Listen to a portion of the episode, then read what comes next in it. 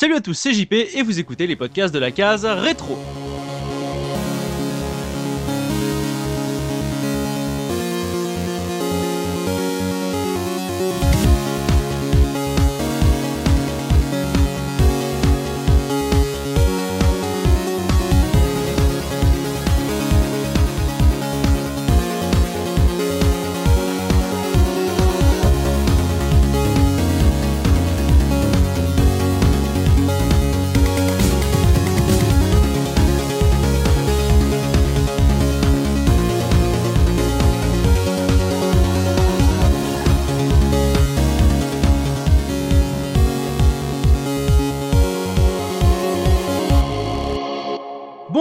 Toutes et à tous et bienvenue dans ce nouveau hors-série des podcasts de la case rétro, votre rendez-vous 100% rétro gaming.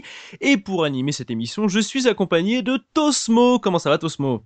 Ça va et toi JP, tranquille? Bah, ça va très bien, merci beaucoup de me demander, hein, ça fait toujours plaisir. Je suis également accompagné de Mika de Twix. Comment ça va Mika?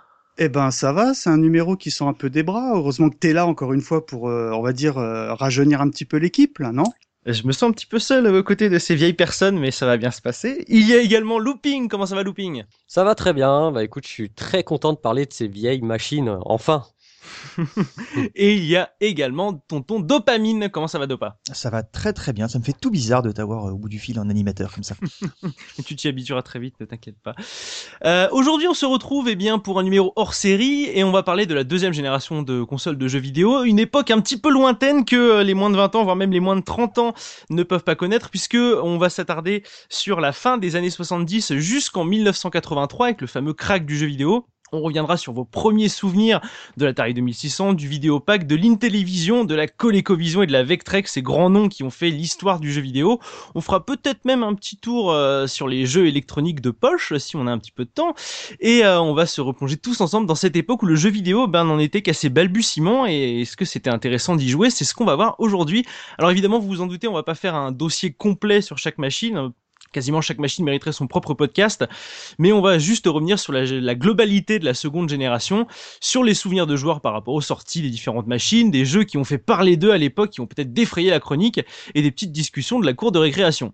Pour se mettre un petit peu dans le bain, on va revenir sur des infos essentielles euh, de l'époque, on va remettre tout ça dans son contexte.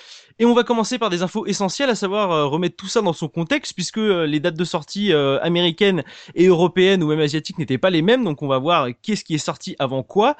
Et je vais me tourner vers Dopamine qui va nous faire cette petite chronologie. Alors déjà, on va, reprendre la chronologie des chiffres américains, puisque à l'époque, ces consoles-là et le marché qui a fait émerger toutes ces consoles-là, c'était le marché américain, même si dans beaucoup de l'inconscient collectif, c'était plutôt les Japonais. Bah pas du tout, on est complètement dominé à ce moment-là par les États-Unis. Même s'ils ont fait fabriquer après leur console euh, à Taïwan et puis euh, au niveau de, l'Asie du, du Sud-Est, c'était les États-Unis qui étaient en avance, avec tout d'abord en 1977 la sortie de l'Atari 2600 qui s'appelait euh, le Video Computer System. Mhm. à l'époque, donc le VCS. Alors on aura, on aura, déjà une petite polémique là-dessus puisque le nom Atari 2600 est venu bien plus tard. Au début, on disait simplement la VCS, mais ce qui est amusant, c'est que quand vous regardez la console, vous voyez que dessus il y a toujours écrit VCS sur la console même si c'est l'Atari 2600, puisque c'est un, système vidéo euh, de, jeu. Donc on reste en fait sur sur cette appellation. 77 l'Atari 2600, 78 toujours sortie américaine la Videopack, qui en fait ne s'appelait pas la Videopack, c'est une Odyssée aux États-Unis, puisqu'elle a été construite sous licence par Philips ensuite en Europe. Mais nous, on la connaît ah. sous le nom Videopack.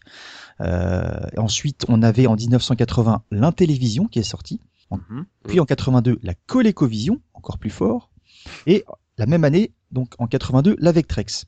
Ça, c'était pour la sortie américaine. Les dates de sortie euh, en France sont un tout petit peu différentes puisque la première console qui est euh, sortie en France, c'est en fait la Vidéopack, donc l'Odyssée. En sachant quand même, pour un petit rappel historique, que l'Odyssée c'est quand même la toute première console de jeu entre guillemets. Hein. C'était la première génération puisque euh, c'était la première console qui recevait des cartouches. Donc là, on est à la deuxième génération c'est encore une Odyssée qui arrive avec cette cette Vidéopack en 79 et ensuite en France toujours la l'Atari 2600 est arrivé en 81 suivi de l'Intellivision 82, la ColecoVision 83 avec la Vectrex en 83. Donc on, à part la Vidéopack qui est arrivée un petit peu avant, on est quasiment dans l'ordre de, de sortie aux États-Unis. Et puis pour brosser un tableau un petit peu un petit peu générique là-dessus. On peut dire que l'Atari 2600 s'est taillé la part du lion. Hein. Je crois qu'ils ont vendu à peu près 30 millions de consoles dans, dans le monde. Euh, les autres sont arrivés un petit peu plus tard. Malheureusement, ils sont arrivés presque un petit peu trop tard puisque euh, en 83, il y a un événement dont on va parler. Elles n'ont pas vraiment eu le temps de montrer qu'elles étaient euh, supérieures à l'Atari 2600, en tout cas sur le plan technique. Et c'est donc Atari qu'on retient principalement, généralement, quand on parle de ces années-là, parce que c'est eux qui ont dominé une grande partie du marché. Mais alors, toutes ces consoles de Pamine, c'est des consoles que tu as connues à l'époque ou il y en a certaines que tu as découvert un peu sur le tard en te disant mais je savais pas qu'à l'époque il y avait autant de consoles qui étaient sorties. Euh, qu'est-ce que tu connaissais à l'époque sur ces consoles-là? Alors ces consoles-là, euh, à l'époque, je les ai toutes connues, je les ai toutes euh, jouées, mais la seule que j'ai eue, c'est l'Atari 2600. D'ailleurs, c'était une surprise totale parce que ça, ça coûtait des sommes faramineuses pour l'époque. Euh, jamais j'aurais cru avoir ça parce que mes parents m'ont dit déjà c'est bien bien trop cher, on t'achètera jamais euh, ce genre de truc. Puis en plus c'est du jeu vidéo, ça va casser la télé, enfin c'est tout caca quoi. Et en fait je pense que ça intéressait pas mal mon père qui, euh, qui est un, grand gamin aussi qui aime beaucoup ce, ce, genre de truc et puis il a dû aussi travailler ma mère pour qu'elle accepte finalement d'acheter ça. Je l'ai eu pas l'année de la sortie, j'ai dû l'avoir en 82 et je devais avoir environ 7 ans à cette époque-là. Et j'étais mais à des milliards de kilomètres de, de réaliser que je pouvais avoir cette console, euh, cette console-là. Et quand j'ai ouvert le paquet, ça devait ressembler aux vidéos qu'on trouve maintenant sur euh, sur YouTube des gamins qui deviennent totalement fous, tu sais, qui sautent dans Parce que je vraiment, je me disais mais jamais de la vie j'aurais ça quoi. Et je me souviens que c'était c'est drôle parce que comme ça dans les souvenirs on a des images qui, qui s'impriment et des, des sons, des odeurs. Et ça, ça fait partie de, de, de souvenirs vraiment qui m'ont marqué. Je me souviens exactement de la tête de la boîte. Je l'ai toujours d'ailleurs la console. Hein. Elle est précieusement dans, ma cave avec le petit sticker Space Invaders puisque le jeu était avec. C'était un bundle où il y avait Space Invaders dessus. Et je me souviens encore de l'odeur du carton que le, l'odeur que le carton avait à ce moment-là. C'était pas une killer app d'ailleurs ce jeu pour pour, pour euh, l'achat de cette console. Tout à fait, ouais, c'était une killer app qui faisait partie de d'une politique bien connue à l'époque qu'on développera sans doute quand on parlera des jeux. Mais mm. Space Invaders, ça parle euh, évidemment euh, beaucoup aux quarantenaires, crois qu'ils aimaient les jeux vidéo ou pas, c'est devenu une icône de toute façon. On, la trouve même au coin de chaque ville. Mais l'Atari 2600, c'était la console que j'avais moi à la maison, donc c'est celle que j'ai connue, l'édition noire Dark Vador totalement noir, hein, puisqu'il y a eu trois, trois, quatre versions et en gros deux grandes catégories avec la version américaine qui avait un effet un petit peu boisé. C'était luxe et high tech à l'époque de mettre du simili bois en plastoc. C'était absolument affreux, hein, c'était immonde, mais bon, c'était à, l'époque c'était la mode. La vidéo pack, euh, je l'ai joué en Espagne euh, pendant les vacances parce que c'est un, un, ami euh, de la famille qui avait ramené la vidéo pack, donc il est inutile de vous dire que j'ai que j'étais assez mécontent pour une fois d'aller à la plage. Euh, euh, pareil, j'ai joué chez un, j'ai joué chez un pote et la Coleco, pareil. Alors, ce qui est assez rigolo, c'est que tous les gens qui avaient des consoles autour de moi, c'était des gens dans des familles qui étaient euh, plutôt aisées. C'est pour ça que je, que je dis que j'étais à 10 000 km de me douter qu'on allait m'en acheter une, parce que je crois que celui qui avait l'intélévision, il était euh, fils de dentiste, et celui qui avait la Coleco, il était fils de Toubib. Euh, mhm. Je me disais, ça c'est des trucs hors de prix. Euh, voilà. Et la Vectrex, c'est pareil, je l'ai vu passer euh, chez un pote et j'ai pu y jouer. Et j'ai pu y rejouer récemment, ça m'a aussi fait remonter plein de souvenirs au, au, Pixel Museum, donc pas loin de chez moi. Et, et, et, ça se portait encore très bien comme console. Donc ouais, j'ai, j'avais la, l'Atari 2600, mais toutes les autres, je les, j'ai pu les, les connaître à l'époque et dans le contexte. Bien Dopamine qui nous avoue au détour d'une conversation qu'il était fils de mineur et qu'il était étonné d'avoir une console euh, en étant enfant alors que tous ses copains étaient fils de médecins. Tosmo, toi qui es euh, le doyen un petit peu de, de, de la case rétro, tu, tu, as dû connaître toutes ces consoles à l'époque, tu as sûrement dû toutes les avoir, tu les as même achetées à tes enfants à l'époque, non? C'est méchant ça. non, en fait, euh, j'étais légèrement plus vieux que Dopa, effectivement, mais j'avais 11 ans. Et je me retrouve totalement dans le dans le dans ce que dit Dopa parce que pareil moi j'ai vu euh, sortir donc en 81 la la l'Atari 2600 enfin c'était encore la VSS euh, en France je rêvais de je rêvais devant je rêvais devant et au bout d'un an donc euh, l'année d'après euh, mes parents ont décidé de nous en acheter une à mon frère et moi parce que bon ce genre de de cadeau ils le faisaient pas aux anniversaires ou à Noël parce que euh, tu sais c'était pas il voulait pas que ça soit la console d'un seul gamin. Donc il décidait de quand il quand il, quand, quand il décidait de faire un gros cadeau comme ça c'était euh, en dehors d'une occasion et euh, et c'était pour les deux et puis bah toutes les autres consoles c'est comme Dopin hein. je les ai pratiquées beaucoup pour certaines assidûment chez des des potes à part l'intélévision. L'intélévision, je, je connaissais personne qui l'avait.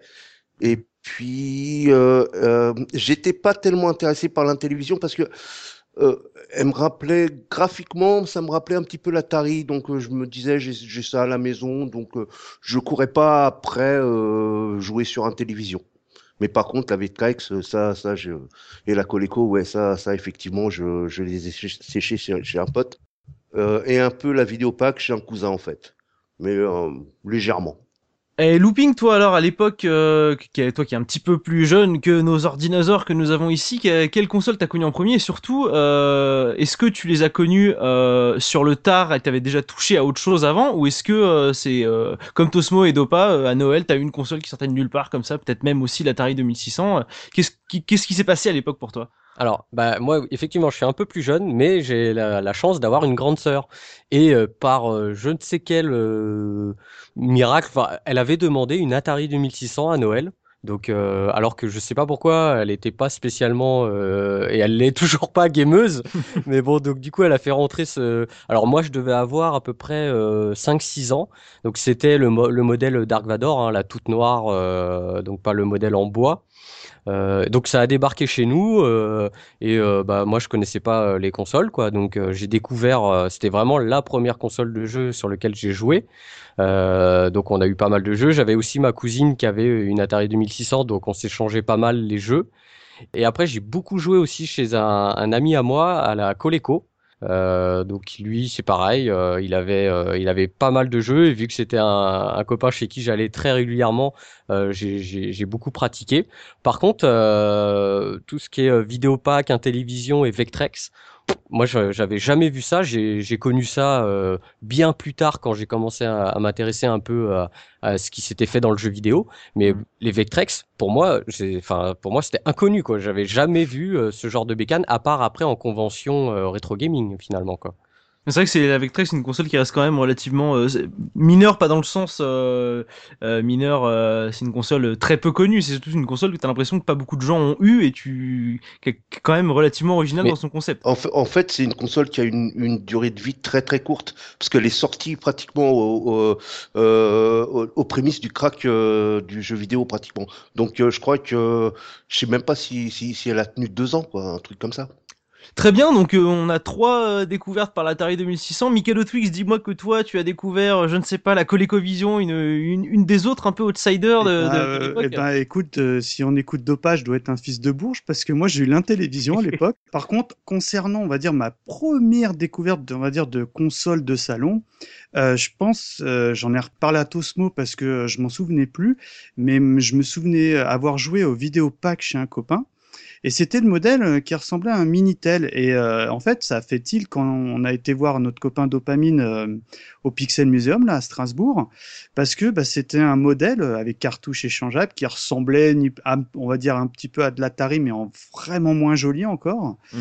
et euh, qui avait l'avantage d'avoir un écran. Mais euh, dans mes souvenirs, tu sais, on a HDifié un petit peu l'ensemble, donc ça avait l'air hyper cool et tout. Et en plus, j'avais complètement oublié que c'était exclusivement en noir et blanc.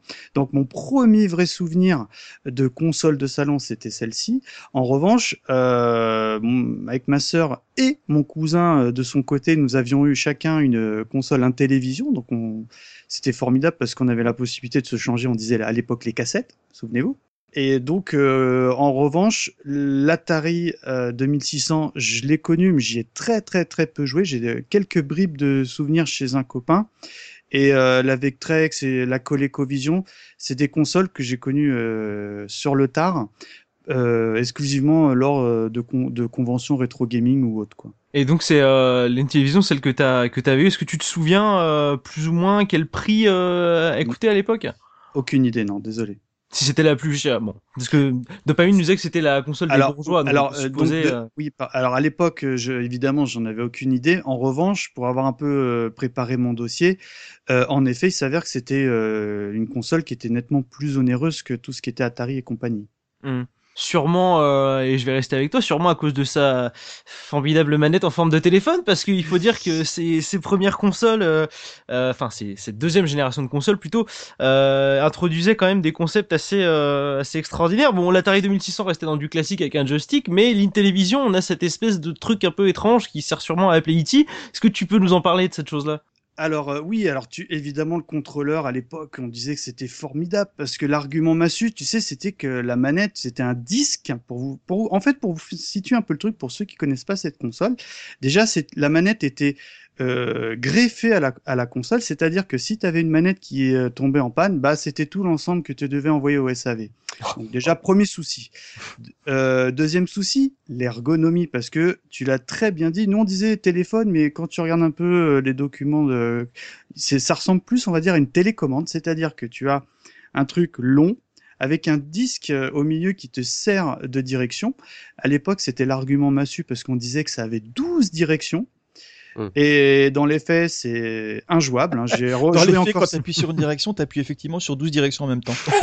Ouais, parce que euh, bon, je le dis tout de suite, hein, j'ai euh, eu l'immense honneur d'en recevoir une euh, par l'ami euh, Tosmo qui euh, bon, me l'a offert donc euh, en état de marche et tout impeccable. Donc j'ai pu bien y rejouer dessus et j'ai fait également essayer à, mes- à mes enfants et je peux encore vous dire que euh, bah, la direction, tout ça, c'est épouvantable.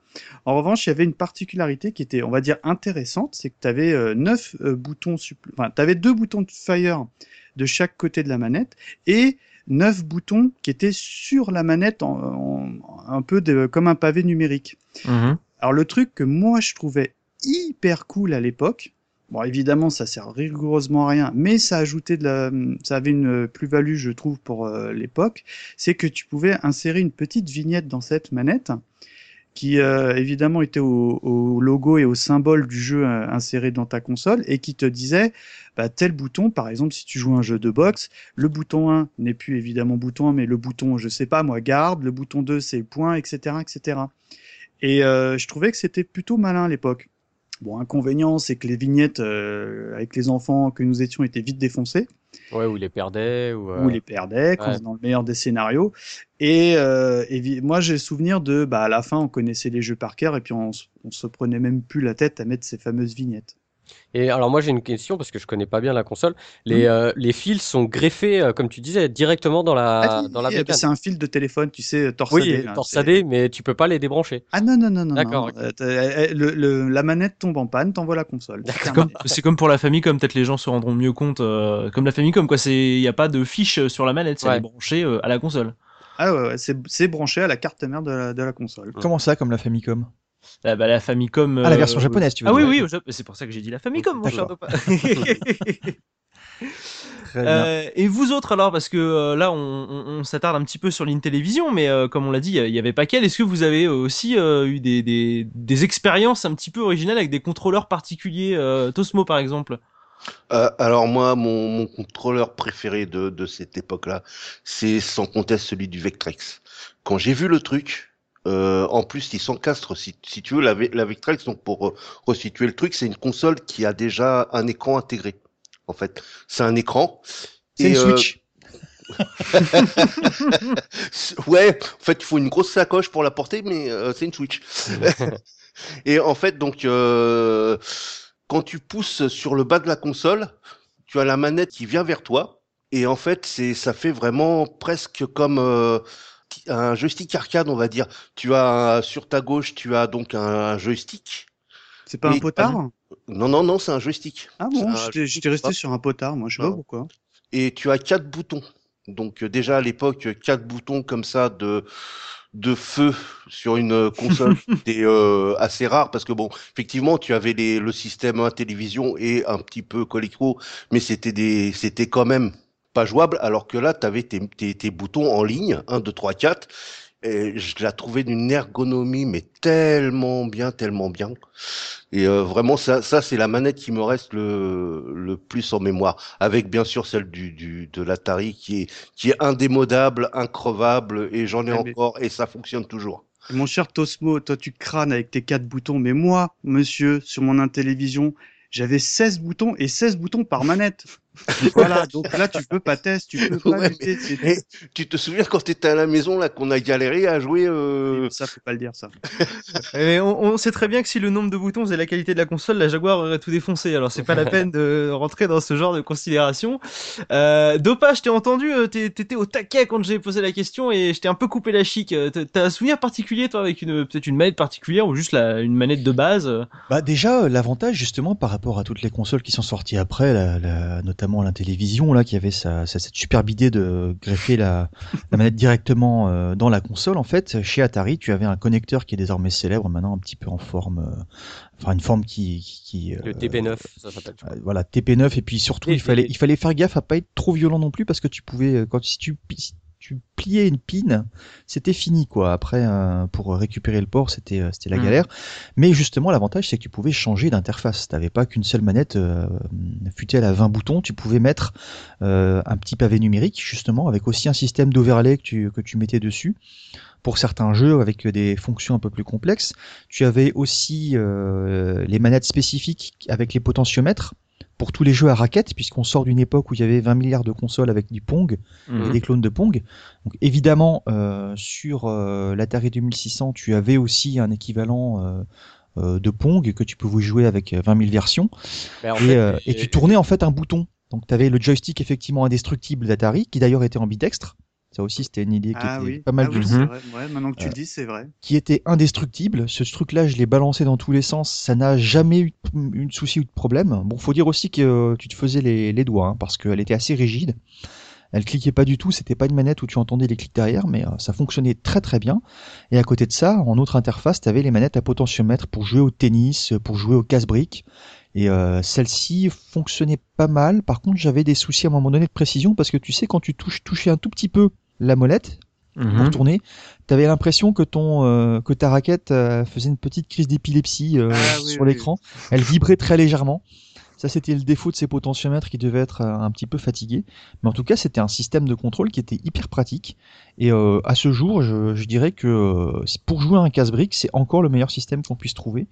Euh, toutes les manettes du monde et les souris ne remplaceront pas ce truc-là. Euh, je trouve ça hyper pratique et, euh, j'y vois pas d'équivalent encore aujourd'hui. Alors, enlève-moi un doute, Dopa, parce que là, j'ai des bribes qui me reviennent. Moi, j'avais le copain à l'époque qui avait l'Atari et euh, qui avait eu par la suite euh, la Master System. Et il me semble, je dis peut-être une ânerie, mais qu'on avait trouvé une pirouette. Enfin, euh, pas une pirouette, mais tout simplement que hum, la manette Master pouvait se brancher sur cet Atari. Alors, est-ce que je me trompe? Alors, je, je, je ne saurais te dire, j'ai jamais Alors- essayé de brancher ma Master System sur un Atari 2600. Alors apparemment, ça- tu, tu peux même brancher une, une manette Mega Drive sur euh, sur l'Atari 2600, c'est les mêmes connecteurs. hein. Moi, je, Ah, moi, je c'est bien ce qui me pour, semblait. Ouais. moi, la, la 2600, je l'utilise pour mon Atari ST, pour te dire. Et c'est Ah le bah. même connecteur sur Amiga, etc. C'est euh, sur, ouais. Amstrad, pareil. sur Amstrad, moi je branchais la manette de l'Atari sur l'Amstrad. Donc, euh, Regardez Ah, les, ouais. es- les escrocs. Déjà à l'époque, T'as ils vu, t'as vu, les t'as vu les petits Oh là là. Les mecs, ils bidouillaient déjà les consoles à l'époque. Vu qu'ils avaient 7 ans, ils étaient déjà complètement scandaleux. euh. tu rigoles, tu vois que le port est le même t'essayes de mettre dedans, quoi. Enfin bon, bref. ouais. Ça, tu casses toute la console et t'as tout gagné. Looping, toi, est-ce que t'as un souvenir particulier de du- d'une manette, d'une du- d'un contrôleur euh, absolument euh, scandaleux, Ouais. un truc avec des boutons partout? Moi j'ai beaucoup pratiqué l'Atari 2600, mais vraiment quand euh, j'ai vu la manette de la Coleco chez mon pote, j'ai cru que c'était le futur quoi. Parce que vu que je connaissais pas l'intellivision, quand j'ai vu cette manette, bah il y a quand même euh, il y a 12 euh, 12 boutons je crois, en pareil que ça fait une, une grande télécommande avec tu as aussi deux boutons euh, sur les tranches. Et, euh, et un disque circulaire. Par contre, contrairement à l'intellivision où le disque de direction est euh, à plat sur le, c'est-à-dire il est, euh, il est vraiment euh, contre la, la manette. Sur le, la Coleco, il est, euh, il a un petit stick en fait. Il est, il sort un peu de la manette, tu vois. Ça fait Mhm. vraiment un, un petit stick. Et, euh, et moi je me disais mais, ça- tu sais, je voyais toutes ces touches. Je me disais mais ça sert à quoi, tu sais C'est, tu crois que ça, tu crois que ça fait plein de fonctions quoi. C'est génial quoi. En fait, ça sert quasiment à rien quoi. Ça sert à choisir les modes de jeu, euh, tu sais. euh, un pareil joueur, sur deux un télévision, hein, c'est pareil, Bah oui. ça servait à rien. ça sert Et, à euh, rien. et quid un peu de, de ce- cette manette? Parce que euh, à l'époque, vous vous souvenez, euh, nous euh, on disait team euh, jo- joystick et après est arrivé les fameux joypad. Au début, moi le premier, hein, je crachais dessus, je disais oh, bah non, ça ne remplacera jamais une quick shot ou des trucs comme ça. Et euh, du coup, euh, de ce que t'en décris euh, sur la Coleco, on est plus dans le joypad alors. Si je- j'écoute Ouais, bien. mais de souvenir, alors c'est pareil, c'est les mêmes connecteurs que sur l'Atari 2600. Donc c'est-à-dire que la Coleco, tu pouvais débrancher les manettes, contrairement à, à l'Intellivision, parce que c'était des pareils, c'était des fils téléphone là en- et, euh, et de souvenir, il me semble que mon pote, on changeait, on, on enlevait les manettes d'origine et on mettait d'autres manettes, parce que tu pouvais mettre des manettes complètement génériques hein, sur ce type de, de console, hein, euh, donc euh, style style joystick avec un bouton ou deux boutons. euh, et euh, et j'ai de souvenir, j'avais l'imp- Enfin, j'ai le souvenir que c'était pas très très très jouable quand même. Hein. C'était pas euh, super ergonomique. Et je crois qu'il y avait que huit directions euh, sur le stick, contrairement à la télévision où il y en a il y en a il y en a 12 c'est ça. ça, Eh ouais, voilà, Ouais, c'est qui ouais. le patron? Voilà, c'est tout. Si- si, Alors, petite si anecdote peux- pour les pour les câbles. Euh, si vous avez été attentif quand euh, vous avez fait la petite visite de- du musée, vous vous souvenez pourquoi il y avait des câbles de téléphone sur ces consoles-là? Ah non. Euh, question de Pour coût, non? pouvoir les ranger. Non. Non. La, la réponse est extrêmement simple et très terre à terre. Ah, c'est parce que ça pouvait aller sur Internet, non? Non plus. Mais Ah, non, ça euh, pouvait pas Parce aller que sur ça Internet. servait de téléphone? Non, parce que c'était des fils qui étaient déjà fabriqués pour les téléphones. Ça coûtait donc beaucoup moins cher d'équiper les consoles avec ces câbles-là. Ah, Ah, d'accord. On économisait du pognon pour gagner plus.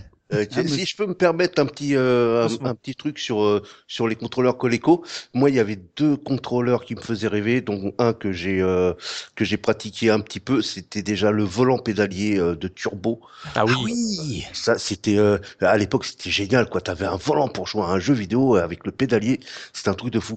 Et euh, un truc aussi qui m'avait fait rêver à l'époque. Euh, que j'ai pas eu l'occasion d'utiliser, c'était euh, les l'espèce de grande box pour Rocky. Ah oui. Oh là là, Sur, que sur quoi ça Sur Coleco? Coleco, Coleco. Ah en ouais, fait, ouais. En plus, sur la série, il a stick- l'air pas mal. Hein. J'avais un stick rigide euh, qui reprenait la forme d'un gant de boxe, c'est-à-dire que tu mettais tes, tu, tu, tu passais tes mains et euh, ah, ça, faut, faut aller le voir sur internet. T'avais deux sticks, oh, t'avais un stick sur le dessus et des boutons en fait directement sur tes doigts. Et ça faisait, mais c'est ça, ça, moi ça me faisait rêver, surtout que le, le, le jeu graphiquement il est, euh, il est euh, pour l'époque, il est vraiment pas mal. Euh, J'avais pas mal bavé là-dessus, quoi, mais je- malheureusement je l'ai jamais utilisé. Ah, C'est Oh super drôle ce que tu me dis parce que euh, je suis désolé, je retombe à chaque fois dessus, mais parce que je suis en, en plein dans cette période-là. Euh, Il y, a, il y a un gars qui visitait le musée qui, euh, qui est passé et qui a dit Je suis content, euh, dans les vitrines, j'ai trouvé des trucs qui, qui a, que, qui- que vous aviez pas apparemment. euh. Mhm. Et, et il parlait exactement de ces gants-là. Euh, dans, la- dans la vitrine où il y a la, la Coleco, il y avait le, il y a le volant et il a pas vu les gants et il a dit et moi je volant, les ai il y a le volant. oui, il y a Le le volant, volant, c'est ah ce que oui, je dis. oui, il y a le volant dans la vitrine, mais il n'y a pas les gants. Et le gars a dit, je suis content, j'ai un truc que vous, vous n'avez pas, euh, j'ai encore les, les, les gants de boxe et tout. Alors évidemment, est-ce que vous avez la boîte et tout? Oui, oui, je la garde. et merde. Ah là là. Il y a un accessoire qu'il faut mentionner pour la Coleco que mon pote avait et que moi, quand j'ai découvert ça, j'ai- halluciné. J'ai toujours cru que c'était un truc pirate. Alors, et là, j'ai découvert euh, finalement récemment que c'était un, un adaptateur officiel. C'est-à-dire que sur Coleco, tu avais un adaptateur pour mettre les cartouches Atari 2600. Donc, ce Ah qu'il oui, faut oui. se rendre compte, c'est que c'est aujourd'hui, c'est comme si tu mettais un jeu euh, Xbox One sur PS4 Mhm. ou inversement. C'est un, truc de malade hein, quand, euh, euh, pour l'époque. Et mon, mon pote, il avait ça. Donc il, il me dit ouais regarde tu vois je peux mettre les cartouches Atari 2600. Oh, je dis, mais c'est quoi ce truc quoi? Je croyais que c'était voilà un truc pirate etc. Et en fait non c'était fabriqué par Coleco. C'était un module qui venait se greffer devant la console. T'avais un port d'extension et, et c'était un adaptateur officiel. Alors euh, j'ai vu que Atari avait fait un procès qu'ils ont perdu et Coleco pouvait vendre ça euh, tranquillement quoi. Donc la ludothèque de la console euh, elle était euh, faramineuse quoi. Mais ils ont même, ils ont même sorti, euh, excuse-moi de pas, euh, euh, au- au-delà de cet adaptateur, c'est une console que, dont on va pas parler parce que c'est une console qui est vraiment mineure, mais Coleco, ils ont sorti une console qui s'appelle la Gemini, qui était carrément un clone de la 2600 assumée, et il y avait même pas besoin d'adaptateur, c'est-à-dire tu mettais les cartouches 2600 dedans, ça tournait tout Ah, de suite. a- Donc ça m'étonne même eu- pas qu'il y ait eu un Il y, y en a eu plein, hein, des, euh, on va dire des clones de Mm. l'Atari à l'époque, parce que il faut savoir également que sur l'Intellivision, bah, il y en a eu un autre comme ça d'adaptateur que a décrit euh, Looping, Pour l'Atari qui, qui, Oui, qui pour permettait l'Atari, de oui. lancer les jeux. Euh, je savais pas, tu sais, je l'ai, je l'ai découvert pour les révisions, mais Mm. euh, et, et après, en creusant un petit peu le dossier, tu t'aperçois qu'en fait des euh, des simili adaptateurs, enfin même pas des adaptateurs, des euh, des consoles clonées. Il y en avait une tétrachée. Et je pense à l'époque, tu sais, euh, c'était un petit peu flou au niveau euh, euh, les, les- législatif parce que, euh, enfin, je vous dis peut-être une bêtise, hein, les juristes me corrigeront, mais à partir du moment où tu n'utilisais pas la marque Atari, où tu sais que c'était pas précisément nommé, euh, bah t'avais, la- bah voilà, tu pouvais faire ça en toute quiétude, quoi. Mais c'est vrai que quand, comme tu le dis, c'est comme si, bah tiens, il y a, un- il y a un, il y a un, je sais pas moi, un CD de boot qui te permet de lancer des jeux One et euh, tu vois, aujourd'hui, ça serait un truc de dingue. Mm. Rappelez-vous quoi. Enfin, je fais un petit aparté, mais quand vous vous rappelez sur euh, Dreamcast, il y avait eu euh, l'émulateur Blim. Blim, ouais, ouais, exact. Et ben, ça avait fait un tollé, ça avait vite euh, fermé boutique. Et ben, c'est exactement ça, Mm. euh, mais physiquement à l'époque. Bah, c'est Mm. surtout parce qu'il n'y avait pas de poursuite qui était engagée, parce que je peux vous dire que euh, sur euh, les, le, le brevet du jeu vidéo, euh, si vous lisiez le bouquin sur, sur Ralph Baer par exemple, en fait, eh ben, ils ont eu des armadas d'avocats. Toutes les consoles dont on parle là sont des consoles qui sont faites euh, sous licence et sous brevet qui étaient déjà déposés avant. Donc euh, ça se faisait, mais euh, c'est simplement parce qu'il fallait arriver à faire plus d'argent qu'on allait en perdre avec un procès derrière si on payait pas la licence qu'il fallait pour le principe même du, euh, du jeu vidéo, quoi. En tout cas, d'afficher une image avec un système interactif. Donc, euh, Mm. ça existait, mais après, effectivement, euh, il n'y avait pas encore euh, peut-être la structure qu'il y avait aujourd'hui pour faire systématiquement euh, des procès et puis gagner de l'argent là-dessus. On y reviendra un petit peu plus tard, de toute façon, sur le, la guerre des clones et le piratage. Euh, moi, quand je vous entends parler de, de ces consoles-là, on- on- alors on parle de connectiques de manettes euh, qui peuvent s'interchanger, mais il y a une question qui, qui me brûle un peu les lèvres, c'est que moi, j'ai connu, en étant jeune, les consoles qui se branchaient en Péritel. Avant encore, on avait les consoles qui se branchaient sur la prise d'antenne, mais on a aussi eu les fameuses euh, euh, fourches là euh, en fil qu'on vissait sur l'arrière de la télé. Comment elles se branchaient ces consoles-là? Est-ce que chaque console avait son propre branchement ou? Alors, moi j'ai eu, euh, ouais, moi j'ai eu donc l'Atari 1010, euh, 2600, donc la, la, la V2, donc la noire. Elle se branchait en câble antenne. Mhm. Donc euh, voilà, tu recherchais après la chaîne sur ta, ta télévision. Euh, et tu, bah, une fois que tu tombais sur la chaîne, c'est bon, tu avais le canal, quoi. Il fallait, fallait le mémoriser et il y avait ça. Et la Coleco, elle avait une prise Péritel. Ah ouais Ah, Euh, déjà ouais. à l'époque. Ouais, c'était, euh, Je crois c'était que c'est déjà- la première. Ouais, il me semble que c'est la première, à- en tout cas en France, à avoir une prise Péritel, ouais. Bah, la télévision, c'est euh, sur le râteau, hein, sur l'antenne. hein. Et il y a un adaptateur, je, si tu as des fréquences différentes, mais moi, je, pour avoir essayé avec euh, la bête euh, fiche antenne, bah pareil, tu sais, les, les vieux réflexes d'époque où tu cherchais tes chaînes. Là. Mhm. D'ailleurs, ça ça m'a fait sourire parce que mes, mes enfants n'avaient jamais vu la neige sur la télé. Vous savez, quand Ah vous cherchez... Vrai. mais c'est quoi ça, la télé Elle a un problème Je sais pas, tu sais, je me suis pris euh, un vilain coup de vieux. C'est excellent. Mais euh, parce que bah tu sais euh, aujourd'hui on a entre guillemets on a presque tous la télé par internet donc euh, il n'y a pas de recherche de quoi que ce soit et je leur dis bah vous savez on voilà on va sur telle fréquence ils cherchent machin et euh, enfin ça les je sais pas ça les a fait halluciner les gamins. Donc c'est par l'antenne À Alors- part évidemment, euh, on- évidemment, j'ai pas parlé du Vectrex parce que le Vectrex a sa propre, a son propre écran, donc évidemment. Se branche sur lui-même. Et voilà, il est, il est autosuffisant. Dopamine, tu voulais dire. hein. Bah, je voulais dire que j'ai été surpris à un moment donné parce que, euh, évidemment, on fait nos révisions, donc on garde toutes les sources, y compris Wikipédia, qui n'est pas toujours d'une précision euh, euh, hallucinante euh, sur le sujet. Et euh, là-dessus, j'ai appris, que, puisque tu parlais de connectique, euh, qu'il y a une version apparemment à partir de 85, la version commercialisée, se branchait a priori avec la Péritel. Euh, De, de quelle console ok. tu parles la, la 2600, l'Atari D'accord. 2600. Ah, d'accord, ok. Donc euh, moi aussi c'est pareil, je me suis dit mais ça c'est pas possible, moi c'était aussi à l'antenne et je me souviens même que sur la télé de l'époque, euh, aujourd'hui quand on cherche des chaînes, ben on, on lance une recherche automatique ou on appuie sur un bouton et je crois qu'à l'époque je tournais un bouton moi pour euh, Oui, c'était quelque oui, chose de physique, il fallait euh, continuer à tourner le bouton pour euh, changer la fréquence exactement comme les vieilles radios, vous savez où il y a le, Hmm. le Ouais. petit râteau ah oui qui se c'est parce déplace. que t'avais que quatre boutons sur ta télé c'est pas ça non? Euh, écoute euh, en chaîne, en chaîne attends voir, 3 6, j'en avais 9. waouh Moi, je, moi, je me souviens, j'avais une noir et blanc comme euh, comme disait Dopa et euh, effectivement, tu avais un espèce de d'une roue crantelée à côté ça. du bouton de la chaîne. t'avais une molette tu l'as- là. Ouais. Ouais, une molette et là, tu la tournais pour euh, justement et j'avais que quatre ou cinq euh, euh, boutons de chaîne justement le, le gros bouton de la Grundig, ouais, et puis il fallait surtout ensuite euh, changer le réglage parce que ce qu'il faut voir, c'est que ce qu'il faut voir, c'est qu'une fois que tu as réglé ta chaîne, après, comme ça chauffait toutes ces saloperies-là et que ça bougeait un tout petit peu avec le temps, avec les températures et compagnie, pour que tu aies une image qui soit parfaite, parfois il suffisait d'un demi-pico-millimètre, que sais-je, pour que ça bouge. Si entre l'image baveuse pourrie et l'image qui était nette, euh, parfois tu mettais un petit coup juste en tapant, euh, je me souviens, sur le bouton pour que ce soit correct. Alors je sais pas si c'est ma télé qui avait un souci, aussi, mais peut-être, je crois que je l'avais branché chez des potes et j'avais le même problème. Donc il fallait juste être vraiment sur la bonne fréquence pour que tu aies la bonne image. Enfin un truc de un truc de fou. Alors on se plaignait après qu'on avait du mal à brancher les Péritel, mais au moins on n'avait pas à chercher les chaînes, Ah oui. à essayer clair. de trouver la bonne fréquence pour la pour la Ah, télé. Ça c'est quelque chose qui aujourd'hui euh, ne une parlera malé- il y a une absolument pas malédiction sur les. Twix T'es obligé de viser pour mettre la prise. Moi, j'ai jamais réussi à le faire. Tu sais, genre, vas-y, je mets la main derrière la télé, il y a pas de souci. J'ai jamais réussi. Enfin bon. Et euh, oui, donc pour, pour défendre euh, ma chère Intellivision, euh, et j'ai découvert qu'il y avait tout un tas d'accessoires, jusqu'à même euh, dans le nom, parce que nous on disait l'Intellivision, mais pourquoi cette console s'appelait l'Intellivision? C'est parce que à la base, ça veut dire Intelligent Television, parce que euh, dans l'argu market, comme on aime bien le dire, à la base, c'était prévu qu'un clavier devait s'y greffer. Et on apprendra par la suite que bah, Mattel, parce que c'est l'éditeur de cette console, avait laissé tomber le projet. Et aux États-Unis, euh, on rigole pas avec ça. hein, euh, on, on leur avait promis euh, qu'il y aurait un clavier. Donc, euh, une association de consommateurs s'était rassemblée et, et avait porté jurisprudence auprès de Oh là là. quoi. Mattel a été condamné et était même condamné à payer 10 000 euh, dollars de, de dédommagement tant que ce clavier n'était pas sorti. Donc évidemment, ils en ont sorti un à l'arrache tout pourri qui a fait un bide, hein, peut-être quelque chose comme 4000 ventes. Mais en tout cas, euh, parce que euh, il y a eu une association de consommateurs qui a râlé, bah, ils ont fait ça. Et j'avais également découvert qu'il y avait un système qui s'appelle le système Play Cable.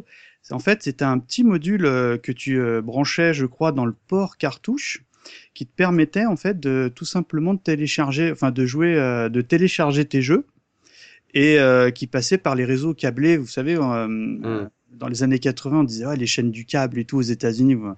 Et ben ça, ça passait par euh, ce- ces câbles-là et le succès était plutôt euh, honnête, évidemment, par rapport au marché ultra restreint de l'époque. Et dernière chose que j'avais euh, découvert, alors ça, ça m'aurait fait euh, triper à l'époque, c'est qu'il y avait une- un petit boîtier également que tu greffais à ta console qui s'appelait l'IntelliVoice. En fait, c'était euh, quelque chose qui devait sortir de la synthèse vocale de ta console et évidemment gonfler un petit peu la mémoire. Bon, évidemment, c'est un four monumental parce qu'il y avait euh, aucune euh, réelle plus-value. Et en plus, le son était relativement épouvantable. Mais ils ont tous essayé de faire euh, Coleco, ils avaient sorti la dent, euh, c'était pareil, c'était une, euh, ça devait transformer la console en micro-ordinateur. Euh, sur l'Atari, il y a eu aussi tout un tas d'essais de, il y a, sur l'Atari 2600, ils avaient développé un casque que tu, tu pouvais contrôler, euh, soi-disant, la, la console avec le casque sur la tête, quoi, par Ah des ondes. Par des ondes, genre, tu, tu, sais, tu pensais très fort. Mais je te jure, il y a des prototypes. Et apparemment, les gens qui avaient fait les tests de ces casques avaient des mal de crâne pas possibles. Mais ils ont fait, euh, il y a eu plein de, choses qui ont été testées, mais honnêtement, euh, il y, a, très peu d'accessoires finalement qu'on voyait dans les foyers, hein, à part, à part les classiques euh, joysticks et autres volants. Euh, Moi, euh, moi, euh, personnellement, euh, là, je les ai complètement découverts pour euh, préparer cette émission, mais j'en avais jamais entendu parler. Enfin, euh, les réseaux, Internet, tout ça. Enfin, évidemment, euh, dans les années, au début des années 80, c'est- le mot n'existait même pas. Enfin, Mm. Moi, je reste quand même choqué par les Américains. On leur promet un truc sur la boîte et ils le veulent. Ils vont même jusqu'au tribunal. Pour ah la- oui, c'est formidable quand même. Hein. On va passer à une partie un tout petit peu plus technique, mais vraiment légèrement. On va faire un, un espèce de petit comparo, vraiment euh, pas du tout exhaustif, des différentes consoles, puisque l'offre était quand même euh, pléthorique euh, à l'époque, sans, sans compter les, les, les consoles dont on ne parlera pas dans, dans, dans ce hors-série. Euh, quelle console était euh, la, la plus puissante euh, Par exemple, Tosmo, qui est quand même bon. Je... Tosmo qui est euh, un peu notre notre doyen comme je l'ai dit qui est euh, euh, notre encyclopédie de, de, de la case rétro sur les vieilles machines euh, laquelle était la plus intéressante à l'époque en, en termes de puissance? Je- en termes de puissance, euh, pour moi, euh, j'ai pris une claque. Euh, vraiment quand j'ai vu euh, la Coleco. En fait, si tu veux, je vais chez un pote et c'est le pote. on en a tous eu un comme ça. C'est le pote, il a toujours au-dessus de toi. C'est le pote JC, non? Euh, non, euh, c'était le voisin de JC justement. Ah pardon. Ouais, le voisin de JC. Et le gars avait toujours au-dessus de moi. Donc euh, j'avais la, la 2600, il avait la Coleco. Euh, quand j'ai eu euh, l'Atari ST, il avait euh, le le l'Amiga et compagnie. Enfin bref. Et euh, donc moi je vais chez lui et euh, je vois la Coleco et effectivement là, là tu prends un pain dans la dans la face quand tu vois tourner Zaxxon et euh, Donkey Kong. Ah oui. En plus il avait euh, turbo avec le volant, laisse tomber, etc. Effectivement pour moi, euh, techniquement, au vu du rendu, c'est la plus puissante. Après, il y en a une qui, qui, qui moi, euh, euh, vraiment euh, reste encore très, très, très euh, marquée dans mon cœur, c'est la, la Vectrex. Parce que c'est Mm. c'est du c'est que du vectoriel, mais tu mais euh, avec ce rendu-là, justement, tu as une fluidité et euh, une vitesse d'animation et, Et les effets de zoom aussi sans, les effets de zoom, etc. moindre C'est gêne. euh, c'est excellent. Et le truc, c'est qu'en plus, c'est que de l'adaptation de jeux d'arcade, ce qui me parlait tout de suite à l'époque, puisque bah à l'époque, tu voulais jouer à un truc à peu près intéressant, bah t'allais en arcade. Enfin, t'y allais pas tout seul, mais bon.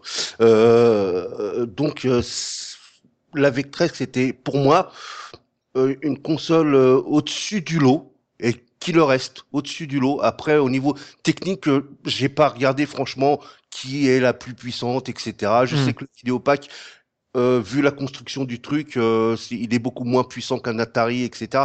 Mais euh, c'est ce que je te dis, c'est mon rendu visuel en fait. Euh, juste euh, avant de passer euh, à, la suite, est-ce que tu peux nous expliquer rapidement, peut-être pour les plus jeunes, ce que c'est que le vectoriel? Parce que les gens se représentent peut-être pas forcément non plus ce que c'est le vectoriel, vu que c'est assez particulier à l'image. Alors, le vectoriel, en fait, c'est c'est du graphisme noir et blanc déjà à la base. En fait, la Vectrex était une, avait un écran noir et blanc où tu mettais un cache couleur, un overlay, Mhm. en fait, un cache couleur pour euh, euh, fixe qui donnait, euh, qui, qui te faisait avoir des couleurs toujours pareilles, euh, qui dépendaient du jeu. Et en fait, le graphisme vectoriel, ce sont des lignes. En fait, c'est c'est c'est c'est ni plus ni plus ni moins que des formes géomé- géométriques, pardon. Mhm. En fait, pour donner une image, souvent on prend l'image du fil des graphismes en fil de fer, c'est-à-dire Voilà, que les arêtes. Voilà, c'est ça que je cherchais. on va voir que les arêtes de toutes les formes géométriques qui, qui vont être affichées. Il n'y euh, a, a aucun pixel en fait. il n'y a pas de tout. pixels, non. Enfin, il y a des pixels évidemment sur l'écran qui va t'afficher euh, l'image, mais on n'est pas du tout dans du bitmap, c'est-à-dire euh, des, euh, des images qui vont changer euh, rapidement entre elles et qui vont provoquer une animation. On est dans un calcul euh, de points en 3D, en fait, de coordonnées 3D.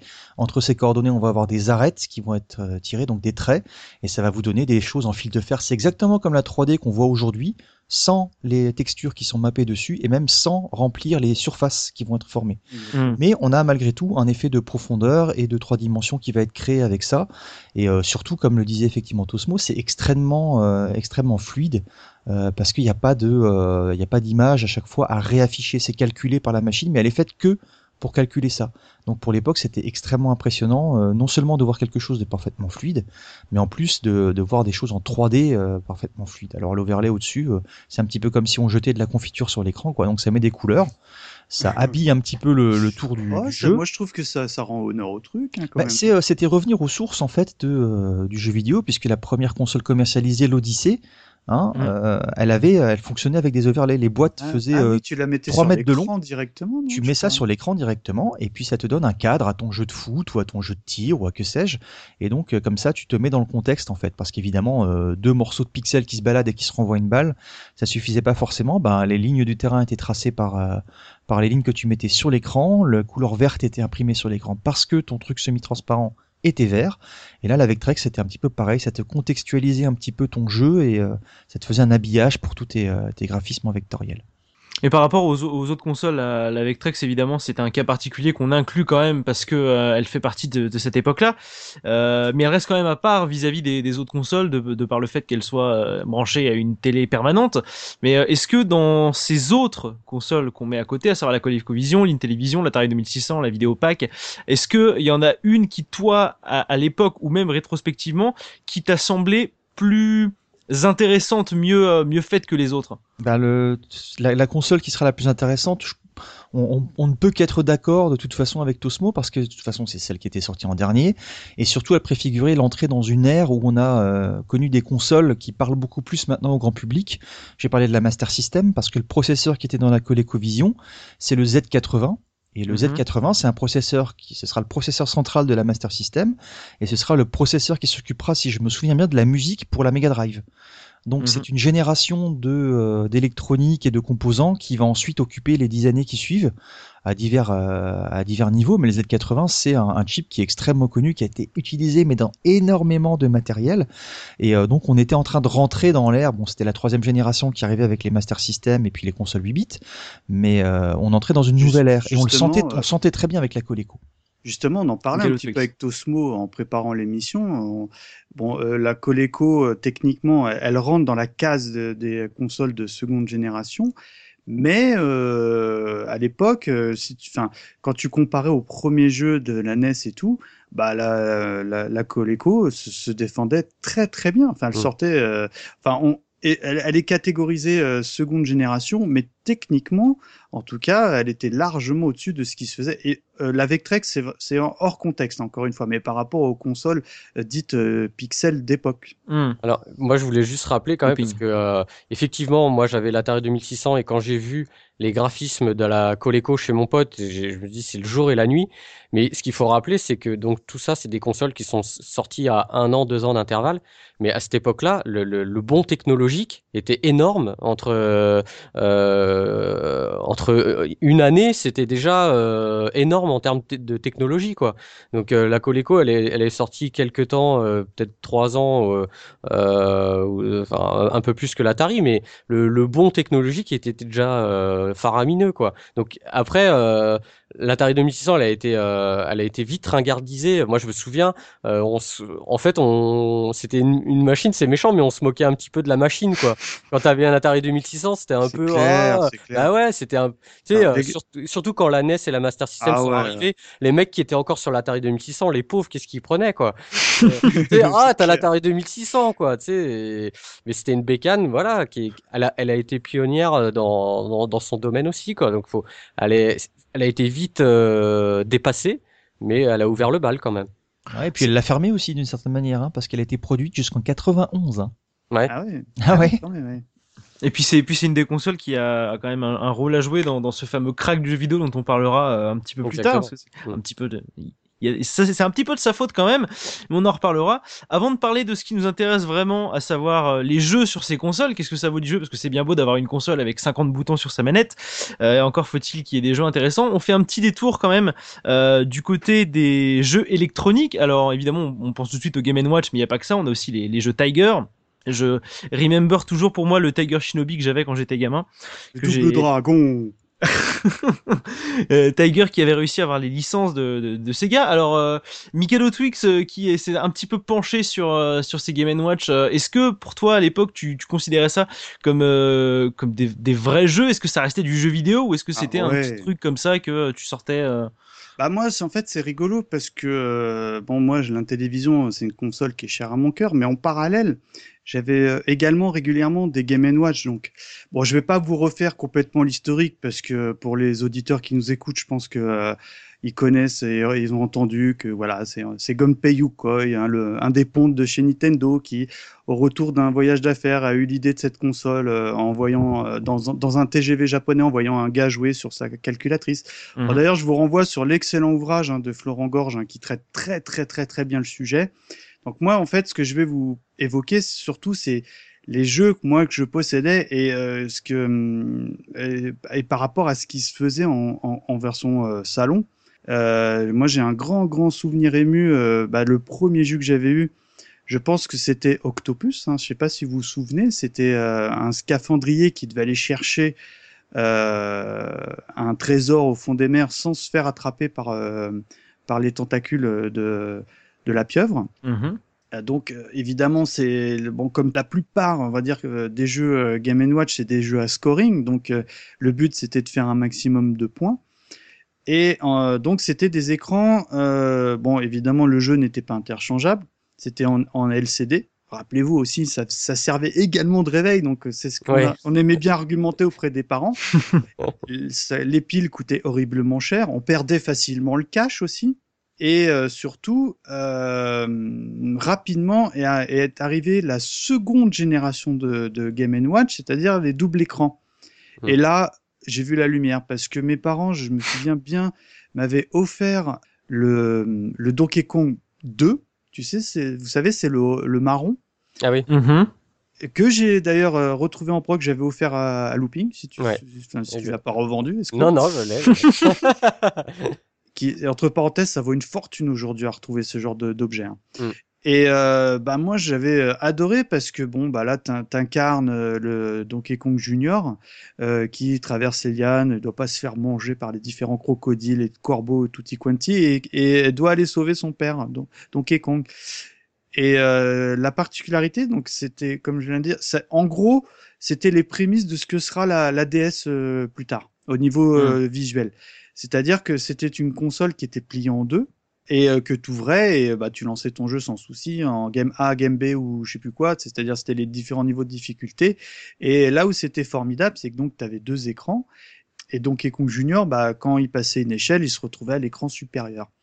Donc euh, et pour finir, bon évidemment, il y en a eu une pléthore, hein, je pense que chacun de mes compars aura au moins un ou deux jeux à évoquer, mais celui que j'adorais par-dessus tout, euh, c'était un jeu qui jouait seul, c'était Mario Bros. Mais souvenez-vous, c'était celui où l'écran était, euh, tu ouvrais dans le sens horizon euh, vertical, Mmh. Et Oh, c'était eu, celui- où tu avais deux écrans à gauche, enfin un écran à gauche et un à droite, où tu avais Mario et Luigi qui devaient euh, faire passer sur un, des tapis roulants des caisses de, on disait des caisses de vin nous à l'époque. Ouais, à cause de la Pour les- couleur de la console. Exactement, t'as tout compris. Pour les livrer euh, dans un camion. Et j'adorais ce jeu parce que, bah, évidemment, tu pouvais jouer seul, mais euh, c'était euh, pas difficile de, de faire venir un copain à côté de toi et de lui faire une petite place. Et lui, il a le joystick gauche et toi, t'as le droit. Alors, est-ce que vous l'avez connu celui-là, les, les enfants? Bah, moi, c'était euh, un des premiers euh, jeux double écran que mes parents m'ont acheté, donc euh, je l'ai rincé, ouais, effectivement. En tout cas, pour en revenir, euh, évidemment, je pense que c'est intéressant d'en parler euh, dans le contexte des secondes générations, parce que on va, on, on va évoquer les jeux, mais les jeux qui étaient euh, de, à cette époque, c'était des jeux à scoring. Donc, je trouve que le parallèle est intéressant parce que euh, sur Game Watch, euh, enfin, à ma connaissance, il y avait que ce genre de jeu. Voilà, où tu sais, où quand euh, ta sœur elle avait enlevé les piles ou que les piles étaient mortes, t'étais dégoûté parce que ton ton high score était tout simplement effacé. Donc euh, dans l'ensemble, euh, je trouve que euh, la comparaison euh, est intéressante. Mmh. Moi, j'ai eu, ouais, Looping, vas-y. Ouais, moi j'ai eu pareil. Bah, c'était ma sœur aussi, hein, parce que moi j'étais petit, donc euh, on avait eu deux Game Watch. On en avait un simple. Je, je me souviens plus trop. Euh, je sais pas si c'était pas Mickey. Et puis on a eu le Donkey Kong orange, hein, celui qui C'est le s'ouvre. euh, premier. Mmh. Ouais, voilà, façon DS. Et, euh, et c'est marrant parce que euh, quand, quand j'y pense maintenant, parce que c'était des consoles donc qui étaient en parallèle des, des consoles de salon, euh, comme on, on parle aujourd'hui de l'Atari, etc. Et, euh, et en fait, c'était un peu les consoles portables de, de maintenant, enfin de l'époque, quoi. Euh, parce c'est vrai ça. bah oui, c'est on avait les consoles de salon, euh, voilà, et à côté de ça, on avait les Game Watch ou les jeux électroniques parce qu'on n'avait pas tous les moyens d'avoir des Game Watch. On a tous eu des fakes, euh, tu sais, Ouais. euh, des petits jeux euh, de, gueule. ouais, des Tiger ou des petits jeux, des petits jeux de foot, des petits, euh, voilà, des, des, des petits jeux électroniques comme ça. Il y en a eu euh, pléthore et des copies, etc. Et, euh, et voilà, et c'était un peu les consoles des les consoles euh, portables d'époque. Et, et les deux, euh, je trouve que les deux se, se complétaient. Il n'y avait pas, euh, Alors, ça moi, j'ai- bien. J'ai une question parce que euh, on disait console portable. Euh, On est, on s'accorde en général pour dire que la Game Boy ou le Game Boy au choix était la première console dite portable. Mais je me souviens, euh, j'ai quelques bribes. Alors je, je crois que c'était mon cousin qui avait ça, mais qui avait la, la console MB, la Microvision. Ouais. Oh mon Dieu, celle-là elle m'a fait rêver. Alors, eh ben, eh ben, pareil. euh, En gros, la Microvision, c'était, euh, on va dire, l'ancêtre des consoles euh, portables parce que tu, tu pouvais changer. En fait, tu avais l'impression que tu gardais que la carte mère. En Ouais, tu gros, changeais la et- coque, et ouais. t'enlevais carrément le la coque et voir Mm. le capot du truc pour euh, avoir un. Ouah, c'était des petits jeux, un style euh, des euh, Arkanoïdes, des trucs comme ça. Mm. Et il me semble de mémoire que tu pouvais que le, la, la, la manette était un potard, mais euh, j'en ai que des rares souvenirs. Mais en Mm. tout cas, euh, moi, je sais que euh, voilà, t'avais euh, les, les Game Watch et t'avais ça. Et je trouvais malgré tout que même si les jeux n'étaient pas interchangeables, graphiquement, enfin visuellement, parce qu'on ne parlait pas tellement de graphisme, visuellement, le- les Game Watch, en tout cas les estampillés Nintendo, étaient plus chatoyants euh, à l'œil. Ouais, sûrement. qu'ils étaient, ils étaient bien, bien au point sur le LCD en fait. Euh, Exactement, ouais. Et ça, ça faisait, alors aujourd'hui ça paraît désuet, mais c'était extrêmement high-tech à l'époque surtout sur la, la- les techniques qu'ils avaient réussi à trouver pour euh, afficher ces, ces graphismes euh, aussi euh, aussi précis. Et effectivement, c'était cher, mais je me souviens que moi, ayant la chance d'être frontalier avec l'Allemagne, on, on pouvait encore, comme il y avait encore les, euh, les les accords et il y avait des bases françaises en Allemagne avec des zones qui étaient duty free. Ah. Et ce qui se faisait beaucoup, ça se faisait pour les cigarettes, ça se faisait pour plein d'autres choses, et notamment pour le matériel high-tech, c'est d'acheter euh, d'acheter du matos dans les magasins duty free des, euh, des casernes, parce qu'ils étaient accessibles. Euh, certains, c'était les bons plans, hein, et on achetait. euh, moi, je me souviens que mes parents euh, achetaient euh, des trucs là-bas, et moi, c'était le premier jeu vidéo, le Game on Watch Donkey Kong, mais la première version, celle qui s'ouvrait vers le haut. C'est le premier jeu vidéo que j'ai acheté avec mes sous. Alors évidemment, des sous qui étaient donnés par les parents tous les mois, mais j'avais économisé genre pendant un an, pardon, pendant un an. Ça eux, coûtait cher à l'époque. Hein. Je crois que c'était Ça- 300 francs. hein, Ça coûtait très cher. Alors j'avais économisé et eux, ils avaient évidemment mis au bout et c'était le, ils rajoutaient l'argent de l'anniversaire qu'ils m'avaient pas donné machin. mais c'était la première console que j'avais considérée comme étant celle que j'avais payée avec mes sous. Et euh, j'y tenais, et j'ai la gardée comme la première de mes yeux. Aujourd'hui, mes parents, je sais pas ce qu'ils en ont fait, elle a totalement disparu. Ça me fait Oups. bien mal au cœur. Mais J'ai je me souviens, peut-être, ça a été ratissé peut-être. Mais je me souviens encore de la tête qu'avait le comptoir euh, de ce de ce duty free. Ça ressemblait vraiment juste à un, un comptoir mis dans un mur, tu vois, avec un plateau. Toi, il fallait que tu saches ce que tu venais acheter. Tu me disais voilà, je voulais ça, ça, ça et ça. Le gars euh, avait un mur rempli et de paquets de clopes et de jeux vidéo et de bouffe et de trucs à gauche à droite, un petit peu comme un un mess où tu achètes ton euh, ton, Mm. ton matos, tu vois, normalement c'était pour les militaires, ils venaient s'approvisionner là, et, euh, et qui m'a sorti sa- cette petite boîte euh, toute mignonne avec le, avec le jeu dedans. Merci, euh, mes chers amis, pour ce point. Alors, sur euh, j'aimerais juste préciser un petit truc euh, sur. Il y avait d'autres consoles aussi portables que moi j'adorais. En- indépendamment des Game Watch, et effectivement, c'était, j'en ai eu plein, on se les échangeait avec les potes, etc. Le Donkey Kong, le Mario, le Luigi, etc. Mais moi, j'adorais, c'était les, comment dire, euh, vous en avez au musée en plus, euh, au Pixel Museum, euh, des espèces de tabletop, tu sais, des, des, des petits, comme un jeu d'arcade vraiment tout petit, avec un écran, euh, c'était c'était coloré. T'as même un Galaxian en fait. Ça reprend un système de jeu d'arcade en, en tout Mhm. petit. Et t'as même, euh, tu vois, t'avais des des consoles comme par exemple le Pac-Man qui est très connu, qui Ah, reprend la forme de la- celui-là. de- du Pac-Man que j'ai encore d'ailleurs celui-là Ah, tu veux pas Euh, me le donner d'ailleurs. de Win. Je l'avais Euh, eu celui-là aussi. Mais toi, t'as le rond, toi, non? Ouais, j'ai le rond. Moi, en j'avais fait, celui qui était rectangulaire de mémoire. Et moi, j'ai eu, j'ai eu le rectangulaire, un rectangulaire avec un joystick, et euh, ça a été vraiment celui-là, ouais, j'ai j'ai adoré aussi. En fait, j'aimais beaucoup ces jeux-là aussi, en plus des Game des Game Watch. Je sais pas si vous voyez. Ah ce oui, que bah je- moi j'en ai un aussi, un je espèce de jeu de jeu de foot là où euh, où euh, la boîte elle est énorme et l'écran il est tout ridicule. Tu sais, on dirait vraiment un écran de, de je sais pas moi, il doit faire 3 cm de côté. Enfin, je dis une nannerie, mais et, euh, et le, le, le contenu, enfin pour jouer à deux, tu sais, t'as des trucs sur les côtés. Enfin, il y en a eu pléthore de trucs de- dans cette idée. Hein. Bah merci pour ce point. Alors par contre, ouais, la, la, la- il y, a- beaucoup quand même d'offres aussi à l'époque. Hein. On, parlait de, de des, clones sur les consoles euh, de salon. Euh, Il y, a, eu beaucoup de clones aussi de, consoles portables, notamment les Game Watch, comme tu disais, Mika. Euh, on va partir sur les jeux maintenant parce que comme je le disais tout à l'heure, une machine sans les jeux n'est pas grand chose. Et à l'époque, les jeux, ça se présentait de quelle manière? Parce qu'aujourd'hui, on a des CD, on a des Blu-ray, on a eu des cartouches avant. Est-ce qu'on avait des cartouches aussi à l'époque? Ou est-ce qu'on avait encore un format encore plus obscur que ça, avec encore moins de mémoire euh, Dopac, sur quoi on jouait à l'époque Bon, on jouait sur des cartouches euh, pour toutes les consoles, alors des cartouches avec des formes différentes, mais euh, le principe de base était le même. Hein, il suffisait enfin il suffisait, c'était un circuit euh, micro-imprimé qu'on mettait dans la console et qui permettait d'avoir des, jeux différents, parfois avec les mêmes les mêmes circuits d'ailleurs qui étaient juste un petit peu câblés différemment d'après ce que j'ai compris pour faire des toutes petites variantes de jeux. Et moi, ce Mhm. qui me ce qui m'interpelle plus quand je quand je me retourne pour regarder tous ces jeux, c'est que à cette époque-là, euh, la, la jaquette comptait encore plus que tout parce qu'il y avait peu de supports sur lesquels on pouvait se renseigner sur la qualité des jeux euh, auxquels on, on pouvait jouer, et donc il y avait des dessins qui n'étaient évidemment absolument pas représentatifs de ce que tu avais à l'écran, puisque l'Atari 2600 c'est quand même un gros amas de pixels au départ, hein, et puis du bon gros pixel des familles, hein, c'est du parfum. C'est pas, Euh, c'est pas euh, du gravier. Hein. Je veux juste te reprendre un truc. Euh, c'est justement, je le reprends euh, sur euh, sur les pochettes. Euh, moi, j'adorais les pochettes Activision. Je sais pas pour toi, Dopa, euh, de- du 2600, mais qu'est-ce Ah qu'elles oui. étaient belles. Ouais, elles étaient, mais c'est- c'est- c'est- il y avait un effet de style qui était là pour euh, épurer le, le truc et tu reconnaissais en fait assez facilement les styles de cartouches. Alors je crois qu'elles avaient des couleurs différentes, hein, mais en tout cas pour la 2600, les boîtes étaient systématiquement tou- toujours couleur argent. Donc tu les reconnaissais de loin dans les rayons et, euh, et je me souviens plus. euh, je crois à l'époque, je crois qu'il y avait déjà Tilt qui faisait des tests de euh, de jeux euh, sur 2600. Je sais plus très bien. J'avoue que là j'ai un souvenir qui est assez vague. L'endroit où moi j'allais les, les récupérer, c'était chez un pote d'une entité qui, je crois aujourd'hui n'existe plus ou sous une forme différente, qui s'appelait France Loisirs. T'as envie, de le dire, existe. tu sais, avec le bon vieil accent euh, franchouillard. euh. Ça existe encore, hein, Ça Oh, oui, encore France Loisirs, c'est Ouais, toujours ouais. là. Ah Fran- France Loisirs, en fait, ils louaient à cette époque-là des cartouches. Il louait. Ils louaient des cartouches, Ah ouais.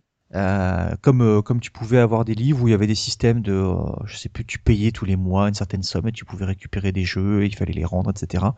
Et on avait, mes parents avaient un ami qui bossait à France Loisirs, donc je récupérais des cartouches Ah, là-bas tous qui étaient remises dans le t'avais tous les circuit. plans, toi. hein. voilà, bah ouais, attends.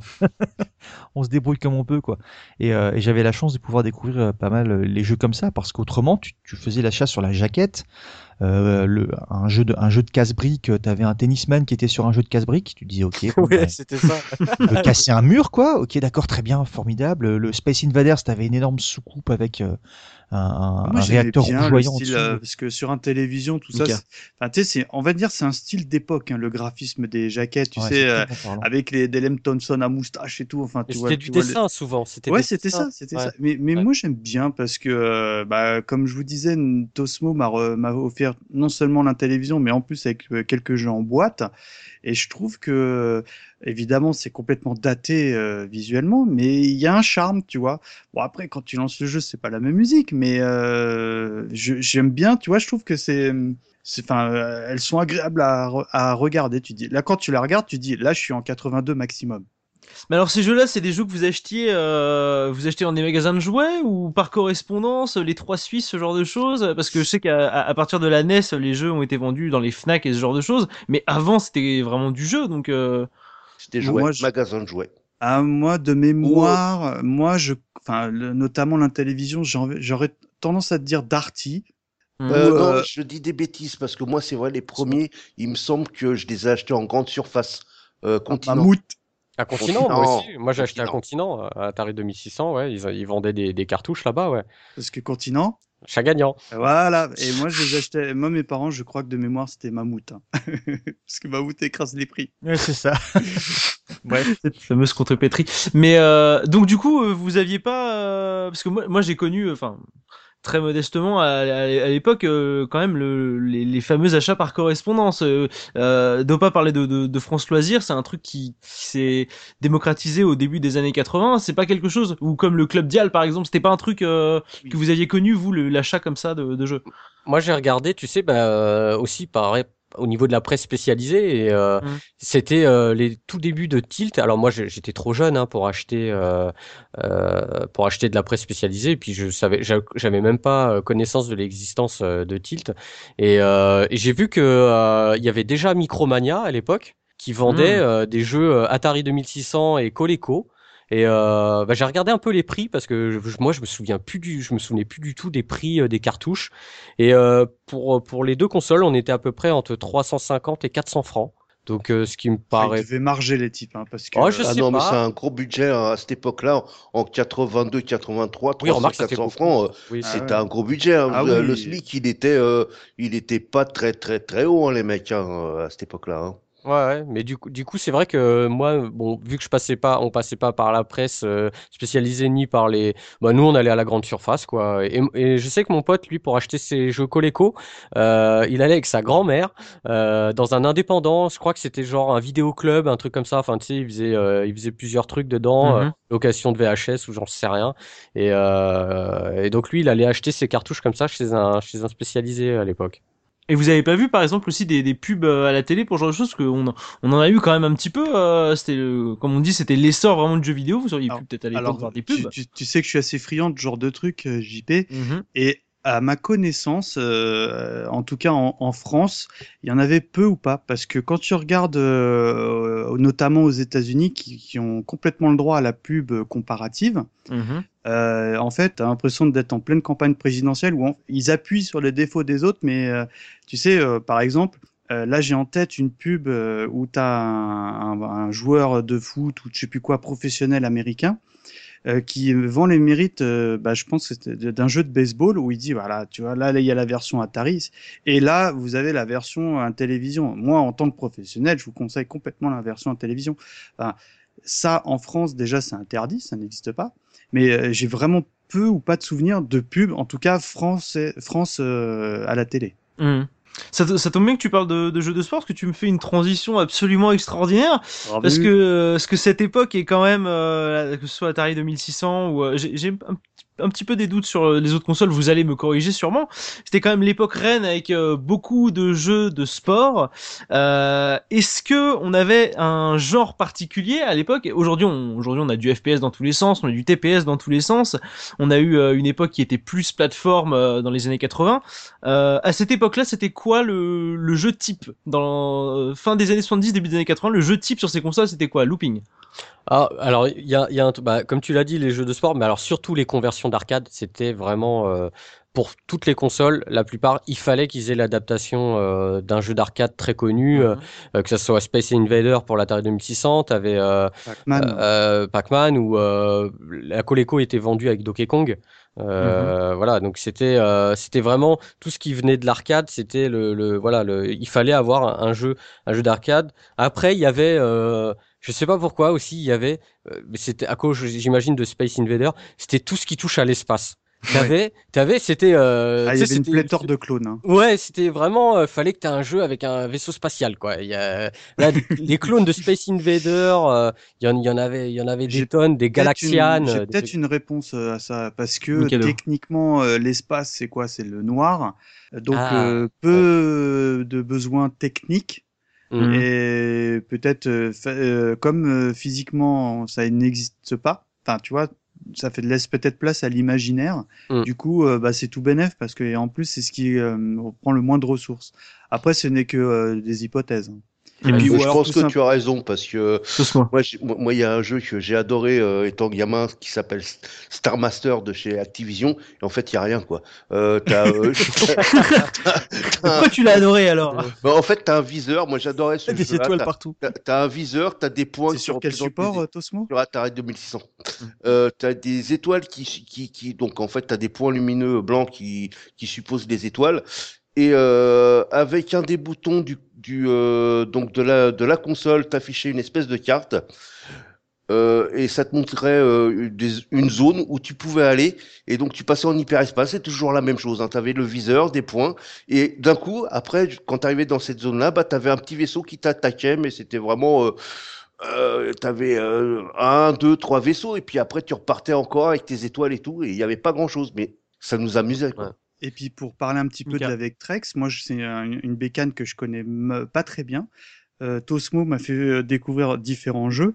Et euh, cette bécane, étant donné que l'écran est noir et blanc, se prête complètement à tout ce qui est environnement euh, spatial. Parce que il m'a fait euh, découvrir un clone de Star Wars, c'est Starhawk, je crois, Starhawk, oui. et euh, qui est en gros euh, l'attaque de l'étoile noire, hein, pour faire simple, et euh, un jeu Star Trek. Donc euh, encore une fois, on reste dans la thématique de l'espace. Et ça s'y prête complètement dans, dans cette, dans- en tout cas sur ce support. Ouais, en Et, gros, euh, euh, en fait, c'était, c'était shmup, euh, sport, euh, automobile, course automobile. Ils ont tous eu des, Ouais, ouais. Voilà, Ouais, c'est en- en- c'est vraiment les trois genres, je dirais, qui étaient euh, qui étaient prédominants sur euh, sur ces consoles-là, quoi.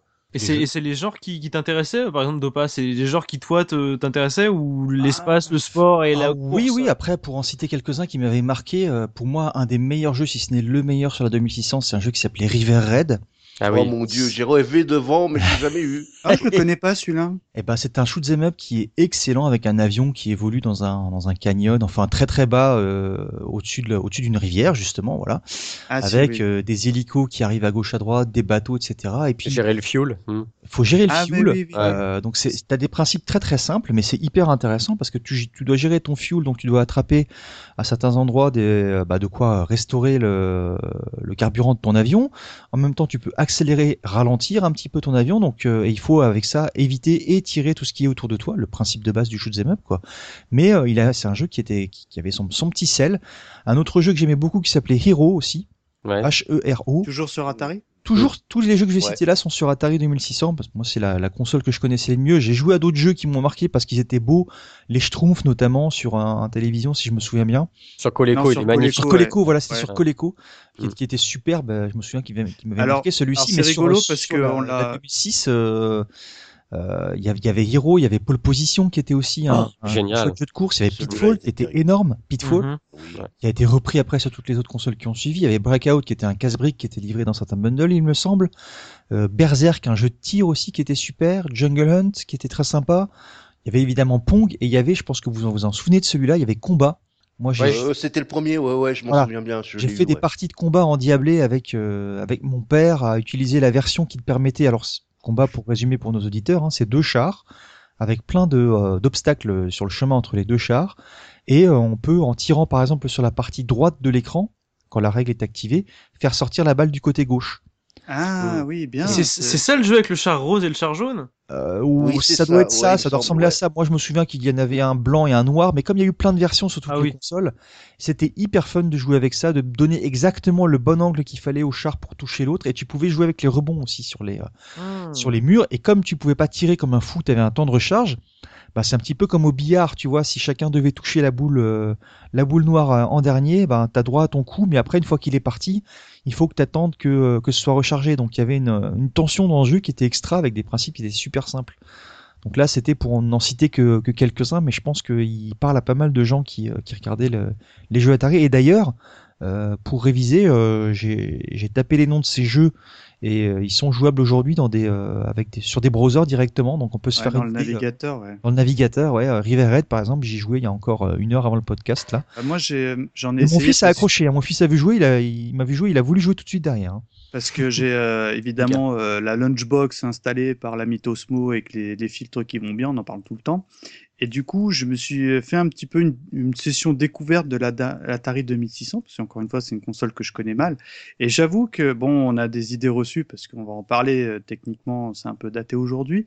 En revanche, moi, il y a un jeu qui m'a plutôt euh, séduit, c'est Battle Zone. En fait, c'est un, un jeu de guerre où tu incarnes un, un tank euh, entre guillemets en vue à la première personne et c'est en simili euh, 3D. Et honnêtement, tu vois ce que c'est looping ou pas? Ouais, ouais, je vois, ça, ça fait le job. C'est c'est- c'est incroyable que ça tourne sur cette bécane Et d'ailleurs. bah voilà, et Ouais. limite tu te dis non en fait c'est une ému et tout et Mm. non non non c'est un jeu qui est vraiment sorti à l'époque et euh, ouais tu exactement comme tu le soulignes c'est incroyable parce que tu t'attends à des euh, à des pongs et, et, et quatre couleurs en plus et là euh, tu dis waouh tu, tu tu sens qu'ils ont mis les moyens sur ce jeu quoi.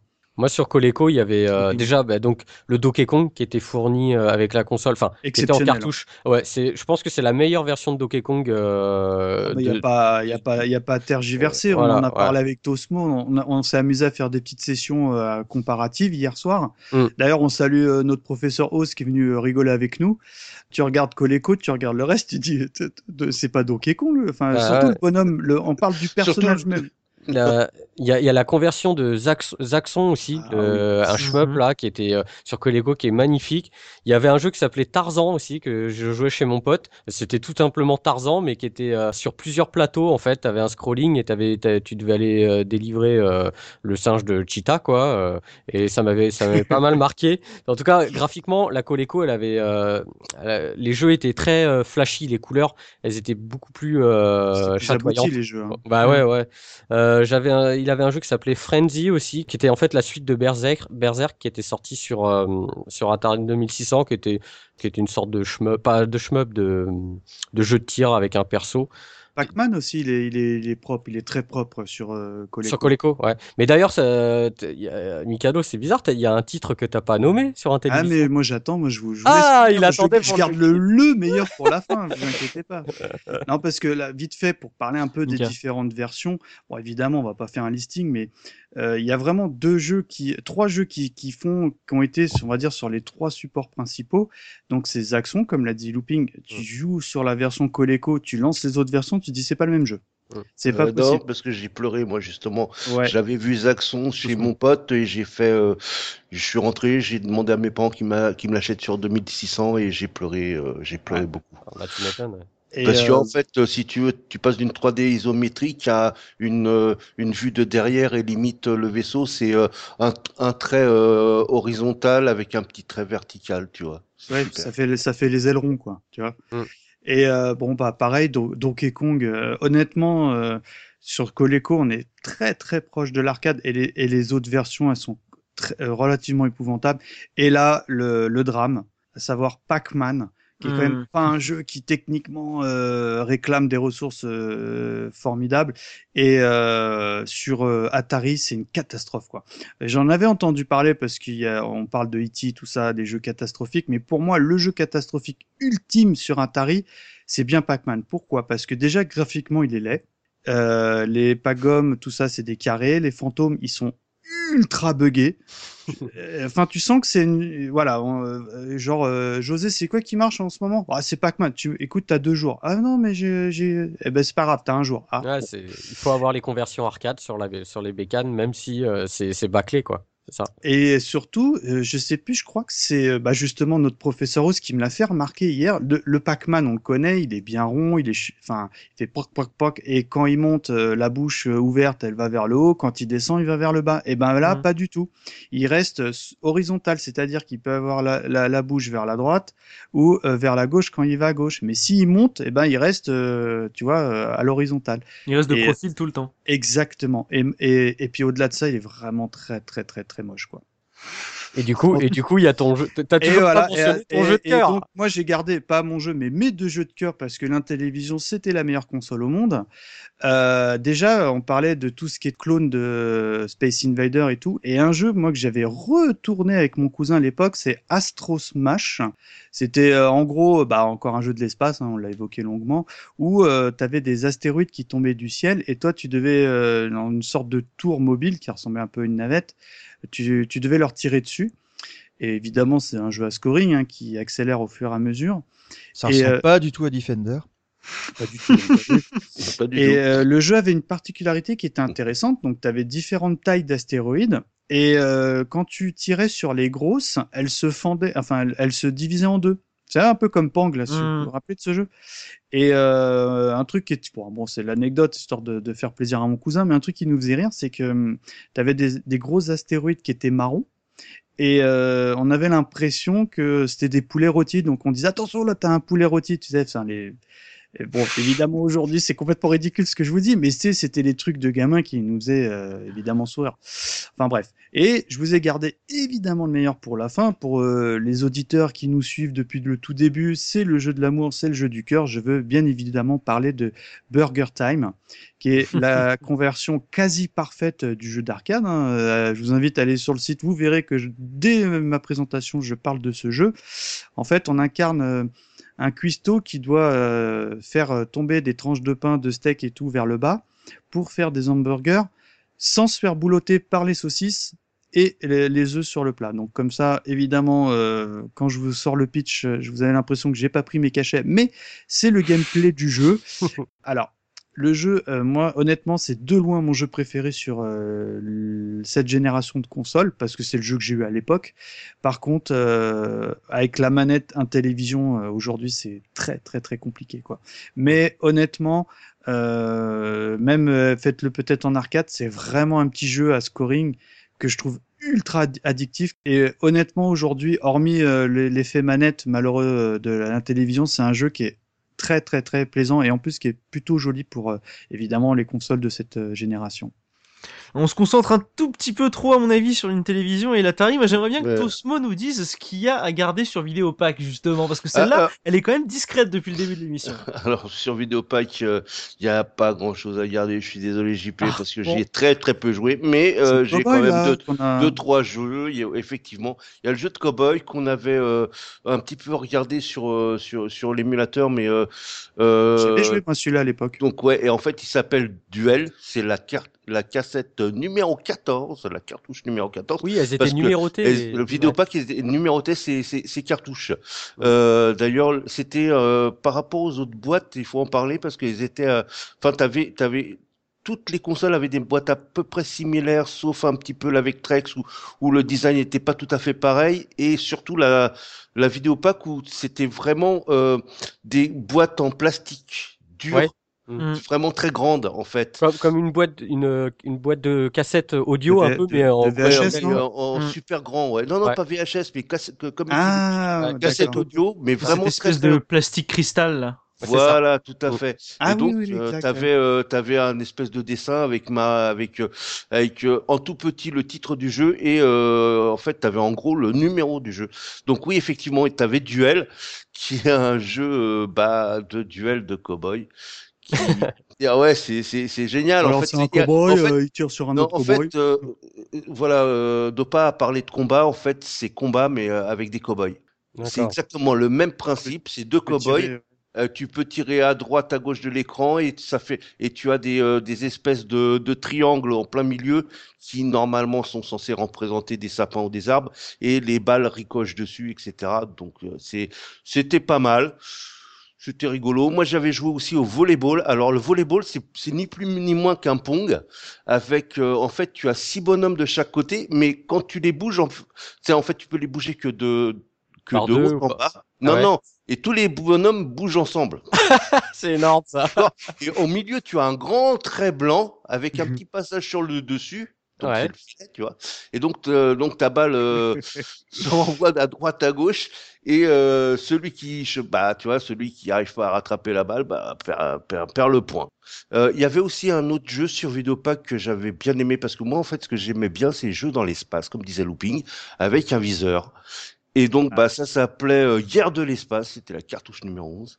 Et bah, t'avais juste un viseur. euh, euh, Guerre de l'espace, tiens, ça Star Wars, pour pas prendre le titre. Ouais, ouais, voilà quoi. Et on l'avait révisé ensemble. Je te l'ai montré, euh, Mika. euh, tu sais, c'est le truc. Tu m'as dit, euh, ouais, c'est le, le, le, le vaisseau. Il ressemble à un truc, tu vois. Pas, sais, euh, un truc bizarre. Enfin bref. Euh, donc ouais, moi j'ai surtout rincé ça sur Vi- Videopack. Après, par contre, euh, sur Vectrex, j'ai l'impression que mon pote, il a eu énormément de jeux. Parce que j'ai euh, la Vectrex n'a pas eu beaucoup de jeux. Je crois qu'il y en a une vingtaine ou même pas 30, je sais plus, de mémoire. Et j'en ai vu passer plein. J'ai joué à beaucoup de jeux. Et alors, il y a des jeux qui pour moi sont incontournables, qui sont quasiment euh, au niveau jouabilité, hein, bien sûr. Hein, euh, c'est vraiment, on est euh, sur sur sur presque de la con- conversion parfaite de l'arcade. Tu as Scramble, qui est vraiment euh, pour ceux qui connaissent l'arcade. euh, moi, je, je l'adore en arcade et je le joue sur Vectrex et j'ai l'impression que c'est exactement les mêmes ennemis aux mêmes endroits, euh, le même comportement. Après, il y en a un qui est vectoriel, l'autre bitmap, mais c'est c'est pareil. Il y a aussi le Mindstorm qui tout le monde connaît. C'est quand tu allumes la console. En fait, en fait c'était le jeu qui était qui, qui était fourni avec la console. Il était dans la mémoire de la console. C'était pas une cartouche. Ah, ouais. Et, euh, t'allumais la console et donc en fait c'était un, un astéroïde très très bien fait. Euh, bon, il avait un petit défaut parce que justement euh, je me demandais mais pourquoi ils ont fait une cartouche Mindstorm 2 C'est parce que ce jeu-là quand t'arrivais au niveau 13 il plantait Ah, ouais. tablement. Donc euh, Ah, c'est après ballot. Ouais, donc si, si tu réclamais, te renvoyais euh, la cartouche en fait qui fonctionnait. J'ai joué à beaucoup de choses. euh, Il y a eu Armor Attack, c'est pareil, c'est un clone de combat. Euh, J'ai découvert le foot américain sur Vectrex. avec un- Ça doit être énorme ça. Alors à, à, à 11-12 ans, euh, on a passé des heures. Hein, euh, c'est conceptuel en fait parce que Euh, ça s'appelle Blitz et en fait euh, t'as une équipe c'est des croix et l'autre équipe c'est des carrés. C'est un jeu de morceaux en fait, c'est ça. C'est c'est pas.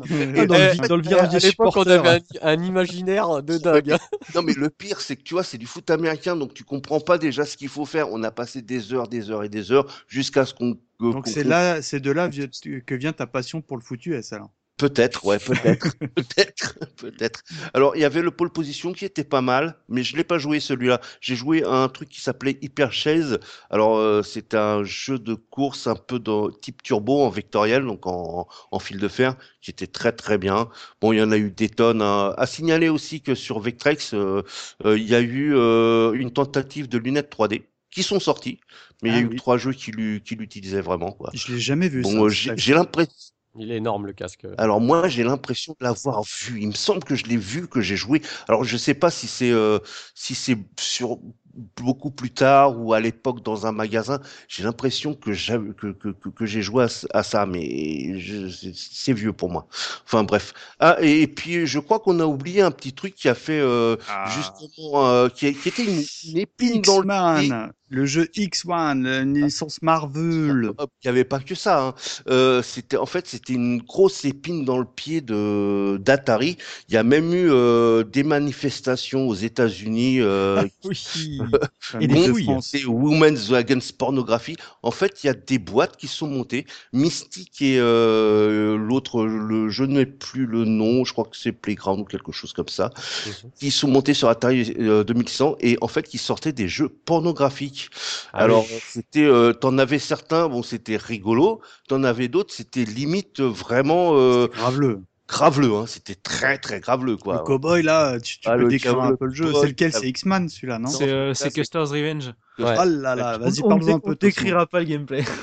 Moi je veux bien le faire moi.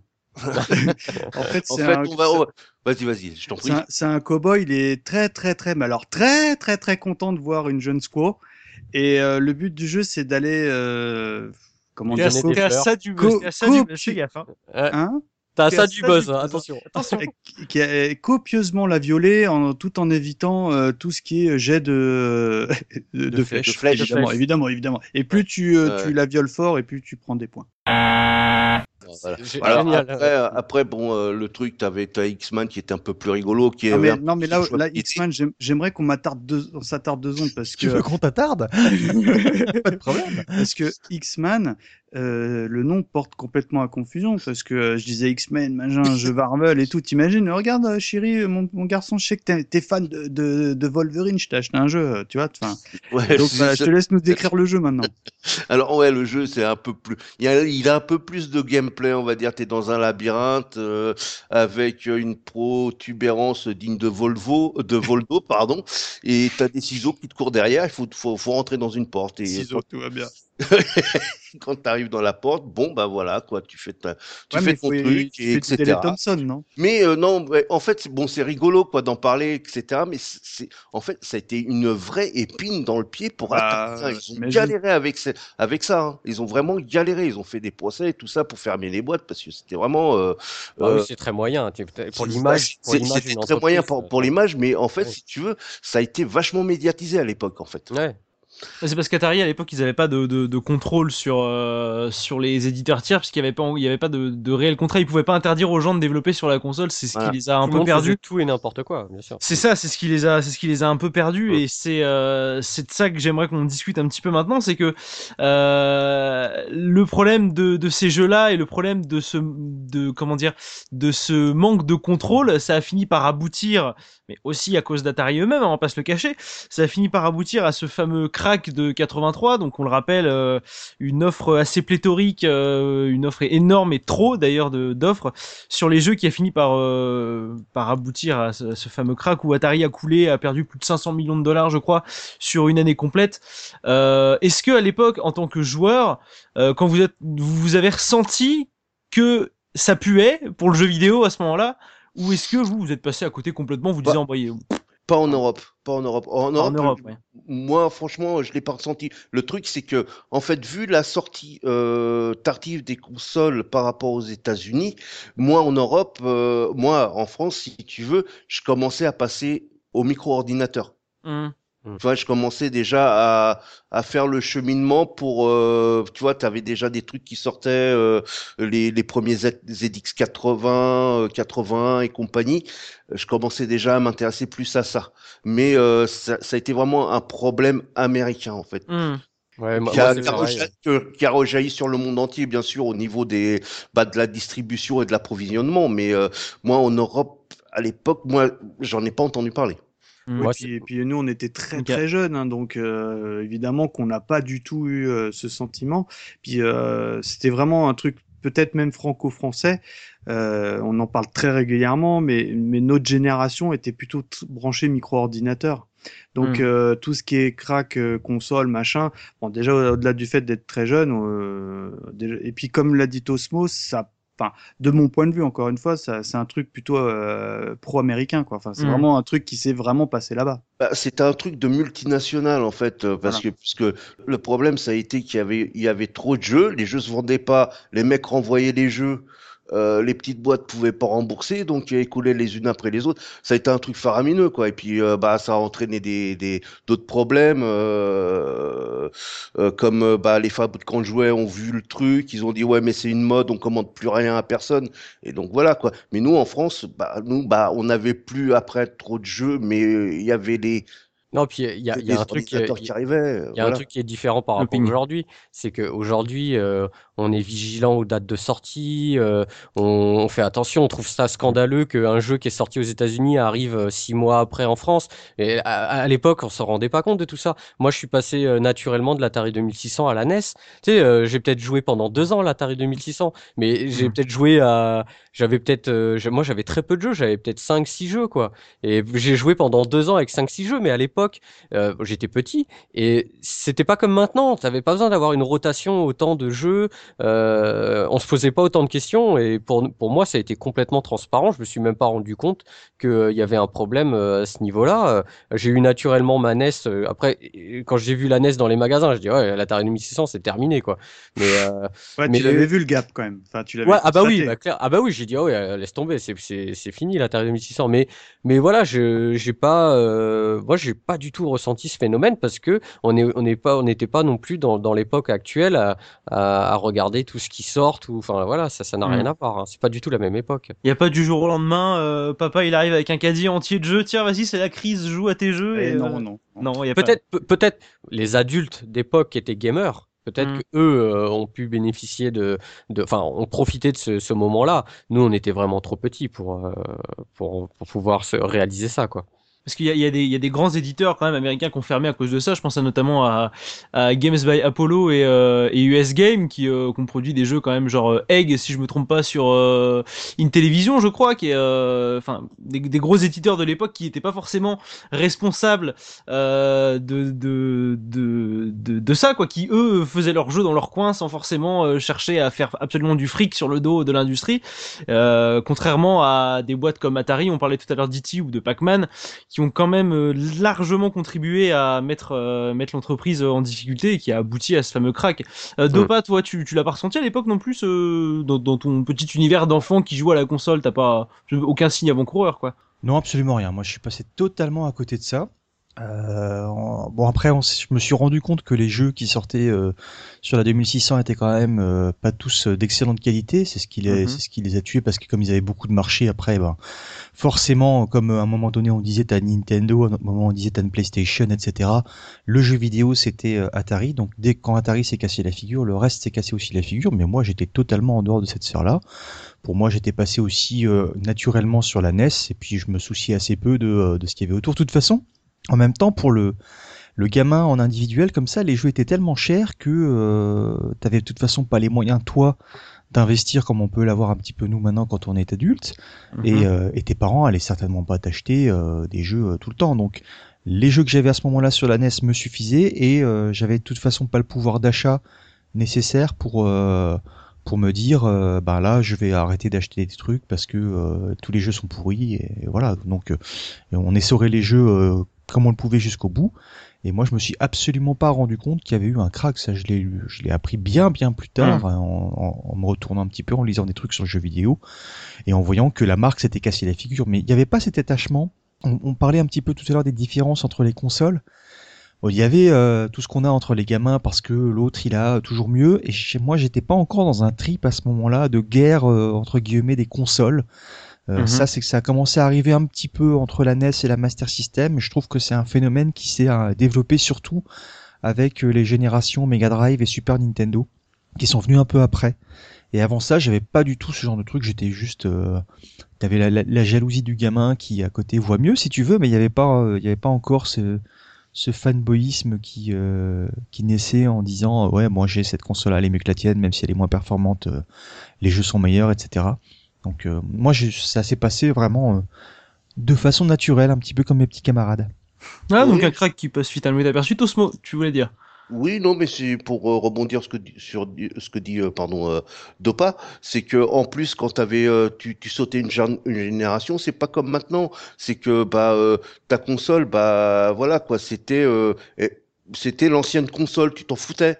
Limite, tu revendais ou tu mettais dans un coin, tu jouais à la prochaine, tu jouais à la nouvelle ou tu jouais au micro pour euh, dans mon cas. Mais tu as, comme dit Dopa, tu avais pas, t'étais pas fanboy d'une marque. Oui, t'étais pas, t'étais pas à défendre. Oui, c'est, on n'est pas encore sur le, on n'est pas encore à des écuries qui se battent entre elles comme, euh, comme Sega ou Voilà. Nintendo. Et, euh, c'est, c'est- ouais. tu passes à la génération prochaine, tu passes Mm. au- au- à la prochaine console et t'as pas d'état d'âme, t'as aucun état d'âme à mettre de côté les autres. Hmm, D'accord.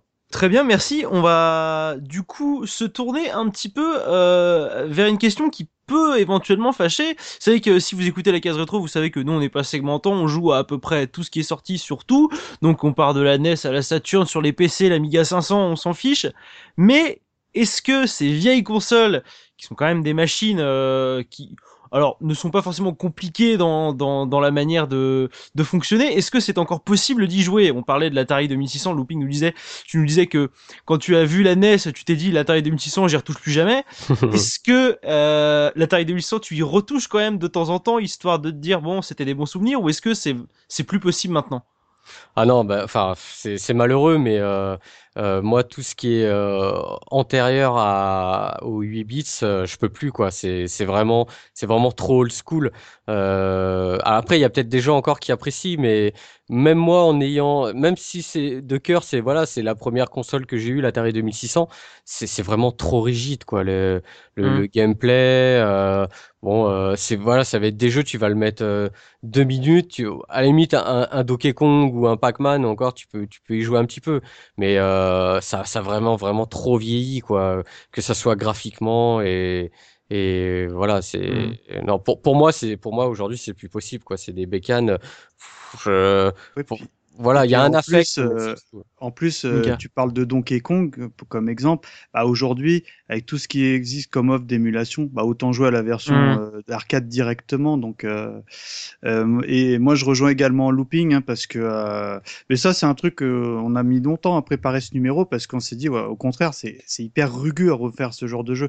Là, on, là, on a fait un numéro où on se replonge à nous quand on étions, nous étions enfants. Mais honnêtement, quand on a révisé, euh, tu restes 3-4 minutes et en 3-4 minutes, tu as tout compris du jeu parce que, Mm. comme je l'ai dit, on l'a longuement évoqué, c'est des jeux à, à scoring. Bon, bah, Mm. en deux minutes, tu as compris ce qu'il faut faire. Et puis, euh, c'est vrai qu'aujourd'hui, c'est me, me concernant, je trouve que c'est hyper euh, difficile d'y rejouer et encore plus sur un télévision parce que la manette est particulièrement euh, épouvantable. Tosmo, toi, tu penses que tu peux revenir quand même à ce genre de, de console? C'est possible La la Vectrex, par exemple. La fameuse Vectrex, bon, est-ce qu'on peut, elle qui a un minimum d'originalité dans, dans Alors, sa manière d'être Euh, C'est simple. Euh, à la limite, si tu veux découvrir un petit peu cette génération au niveau bitmap, tu peux essayer un petit peu la Coleco et encore. Euh, le reste, c'est que des, des, des gars comme moi, tu lances le jeu, tu fais Ah ouais, c'était cool quand même à l'époque, et puis t'éteins. Euh, c'est ce qu'on dit sur l'Amstrad aussi des fois. voilà, quoi, tu vois. Euh, le, le truc, c'est que par contre, tu as euh, vraiment l'exception, pour moi, l'exception Vectrex. Alors, la Vectrex, avec justement son, son type de graphisme, donc en, en fil de fer, C'est ce qui Mhm. vieillit le mieux, je trouve, non il est compl- ouais, c'est, pour moi, c'est indémodable. Et les jeux, pour euh, avoir essayé encore tout à l'heure certains de, de, de ces jeux, c'est du jeu d'arcade, c'est du jeu comme à l'époque, hein, tous les jeux étaient comme ça. C'est arcade scoring, mais euh, t'as encore un super plaisir parce que ça répond bien. C'est pas comme, euh, on va dire, euh, quand on a joué à, à, à Disc of Tron là, avec, avec Mika à la maison, où le bonhomme, tu vois, tu, sais même pas s'il court ou, ou euh, dans quelle direction il va lancer. Là, non, là, là, c'est vraiment, c'est, carré, c'est, c'est un jeu d'arcade. La Vectrex, c'est un, un, un, un jeu d'arcade en 3D fil de fer. Et pour moi, c'est la seule que tu peux rejouer. Par contre, en émulation, c'est un peu chiant parce que, bah, il te manque les overlays. Alors, il y a un, émulateur qui s'appelle Para JVE, si je dis pas de bêtises, qui vient déjà avec toutes les, tous les jeux et avec les overlays et euh, qui, tu le lances. C'est automatique, tu peux jouer au jeu sans problème normalement euh, pour ceux qui veulent découvrir. Mais euh, c'est des consoles à jouer, enfin surtout la, enfin les autres, comme j'ai À- dit, à- voilà, ouais. à choisir. Tu prends la Vectrex, mais c'est une console à jouer en vrai. C'est pas euh, cette Ouais, je génération. suis d'accord. ouais, ouais. Faut En émulateur, c'est pas terrible. hein. C'est pas la peine. Mhm. En, en émulation, c'est pas la peine. C'est tu tu tu Tu tu gâches as- le truc. ça Ouais. gâche complètement le truc. Euh, même si tu joues en vrai, alors ça peut amuser les gamins quand tu joues aux autres à, à l'Atari 2600, etc. Un petit peu parce que c'est vrai que c'est super facile à prendre en main. Tu sais, tu comprends tout de suite le principe, comme le dit Mik- Mika. Mhm. Mais euh, bon, après, si si tu veux vraiment euh, tester quelque chose, euh, toi par exemple JP, je te console une Ve- je te conseille une une Vectrex, mais en Mhm. vrai. Voilà. Est-ce que, ça veut dire que les jeux sont pas suffisamment intéressants pour se passer de la machine d'origine et que la machine fait partie un peu de l'expérience, quoi? Non, c'est pas ça. C'est, euh, c'est, non, c'est techniquement c'est à la ramasse. C'est Mhm. techniquement tu, c'est, c'est surtout techniquement quoi. Tu, avec tout ce qu'on a actuellement et même qu'on a eu avec les autres consoles, euh, faut vraiment avoir connu cette période pour pouvoir un petit peu apprécier. Et encore, tu te dis. Euh, Ça vieillit. ça Mm. vieillit, quoi. Tu te dis, on avait que ça à l'époque, donc on Mm. était super content. Voilà quoi, c'est euh, tu vois par exemple tu prends un jeu de un jeu de basket euh, sur Atari 2600, il y a deux bonhommes euh, des les, les, les trucs, comment Un dire carré, c'est la balle. le, un carré c'est la balle, le truc qui court tout bizarre, t'as trois traits qui font un, t'as deux traits pour faire les paniers, bah, voilà quoi, bon En, voilà. de- en- en dehors de, de- du Vectrex, effectivement, si on doit en tout cas rejouer à une conversion ou à une de ces machines, moi, moi je conseillerais la Coleco parce que c'est quand même celle qui était euh, au final la plus puissante et qui avait les plus Mhm. belles conversions. Pour moi, en tout cas, celle qui se branche à la télévision et qui a le moins vieilli, je dirais la Coleco. Euh, effectivement, le Vectrex c'est hors, euh, hors catégorie, on va dire quoi. Mais bon, voilà, c'est rigide. euh, un truc qui, m'a complètement surpris parce que cet après-midi, euh, je dis ah les gars, si, euh, enfin pardon, je dis à mes enfants si, si vous voulez, je vous fais essayer euh, comme euh, que de Tosmo. Et il me dit ah super, donc comme je vous disais, on a réglé l'image, machin, c'était rigolo. Et ils ont scotché. J'étais hyper étonné. euh, J'aurais montré, hein, vous voyez, là on met les étiquettes comme ça et tout. Et euh, je sais pas, ils ont été complètement séduits. Alors bon après, je pense que c'est le côté un peu entre guillemets hein, nouveauté parce que on est on est t'es pas du tout sur d'émulation, on était vraiment sur la console avec la vieille cathodique, donc ils ont vraiment beaucoup aimé. J'étais très très très étonné. Je, me, je pensais qu'ils allaient me jeter en l'air en disant mais c'est quoi tes jeux? C'est et, et pas du tout. Alors peut-être que c'est euh, le, le- je pense même que c'est parce que c'était sur le support d'origine, mais euh, après il faudrait voir euh, peut-être différents euh, en émulation. Je, je- je suis persuadé qu'ils auraient plutôt même moins, enfin qu'ils auraient pas accroché en revanche. C'est quelque chose que tu que tu touches toi aussi ces vieilles consoles de pas ou tu, définitivement c'est pas possible euh, Alors je les, je les ai pas sortis déjà parce que j'ai plus de télé à tube cathodique euh, qui est montée dans l'appart. J'en ai gardé aussi avec la console dans le garage. Mais euh, comme je le disais tout à l'heure quand on parlait un petit peu des jeux, euh, j'ai sorti euh, quelques quelques jeux en émulation et ça a vachement intéressé mon fils et mon fils veut jouer avec moi Mm. notamment à combat il avait envie de jouer à River Red donc je pense qu'il y a une rejouabilité pour ces jeux mais on n'est pas en train de dire qu'on va y passer des soirées c'est-à-dire que ça va être sympa je pense effectivement pour que il se rende compte de, de ce que c'était. Il va bien apprécier, je pense, le potentiel euh, ludique des trucs aussi, parce que les, les principes sont tout simples à comprendre, et après, le challenge, il est là quand même. Et ça, c'est quelque chose Ouais. qui, qui les accroche, les gamins. ça. Exactement, Donc, euh, c'est complètement donc, ça. euh, c'est, y a pas, t'as pas besoin de fioriture de graphisme dans tous les sens, etc. Euh, il me regarde jouer. Au, là, je fais un parallèle direct avec euh, le Zelda qui euh, qui est sorti pour la pour la Switch, mais que moi je joue sur Wii U. Les principes sont tout simples et on fait de la balade, c'est-à-dire que quand il pleut, euh, je glisse le long de la falaise. Dans le jeu, quand une fois que j'ai tiré, je mets du temps à recharger. Ils comprennent tout de suite les, les trucs qui paraissent évidents et les règles qui s'imposent dans le jeu. Et euh, ça revient au même que ce soit un jeu sur Atari 2600 ou euh, où tu quand t'as plus d'essence tu tombes dans River Raid ou euh, quand la balle tu la renvoies pas dans Pong c'est pareil. C'est un jeu qui est extrêmement simple Pong. Euh, évidemment les gens y jouaient pendant des heures à l'époque parce que c'était aussi nouveau et qu'on connaissait pas ça. Mais là je suis persuadé que comme on joue à Bomberman nous euh, sur des versions vintage qui sont meilleures d'ailleurs que celle qui est sortie dernièrement pour, Oui, pour rebondir encore sur la sur la Switch Mhm. euh, on, on va s'éclater, euh, on va s'éclater comme des dingues et ça fait partie euh, des, des des jeux dits police, c'est-à-dire que les voisins vont appeler les flics parce que vous faites trop de, trop de bruit quoi.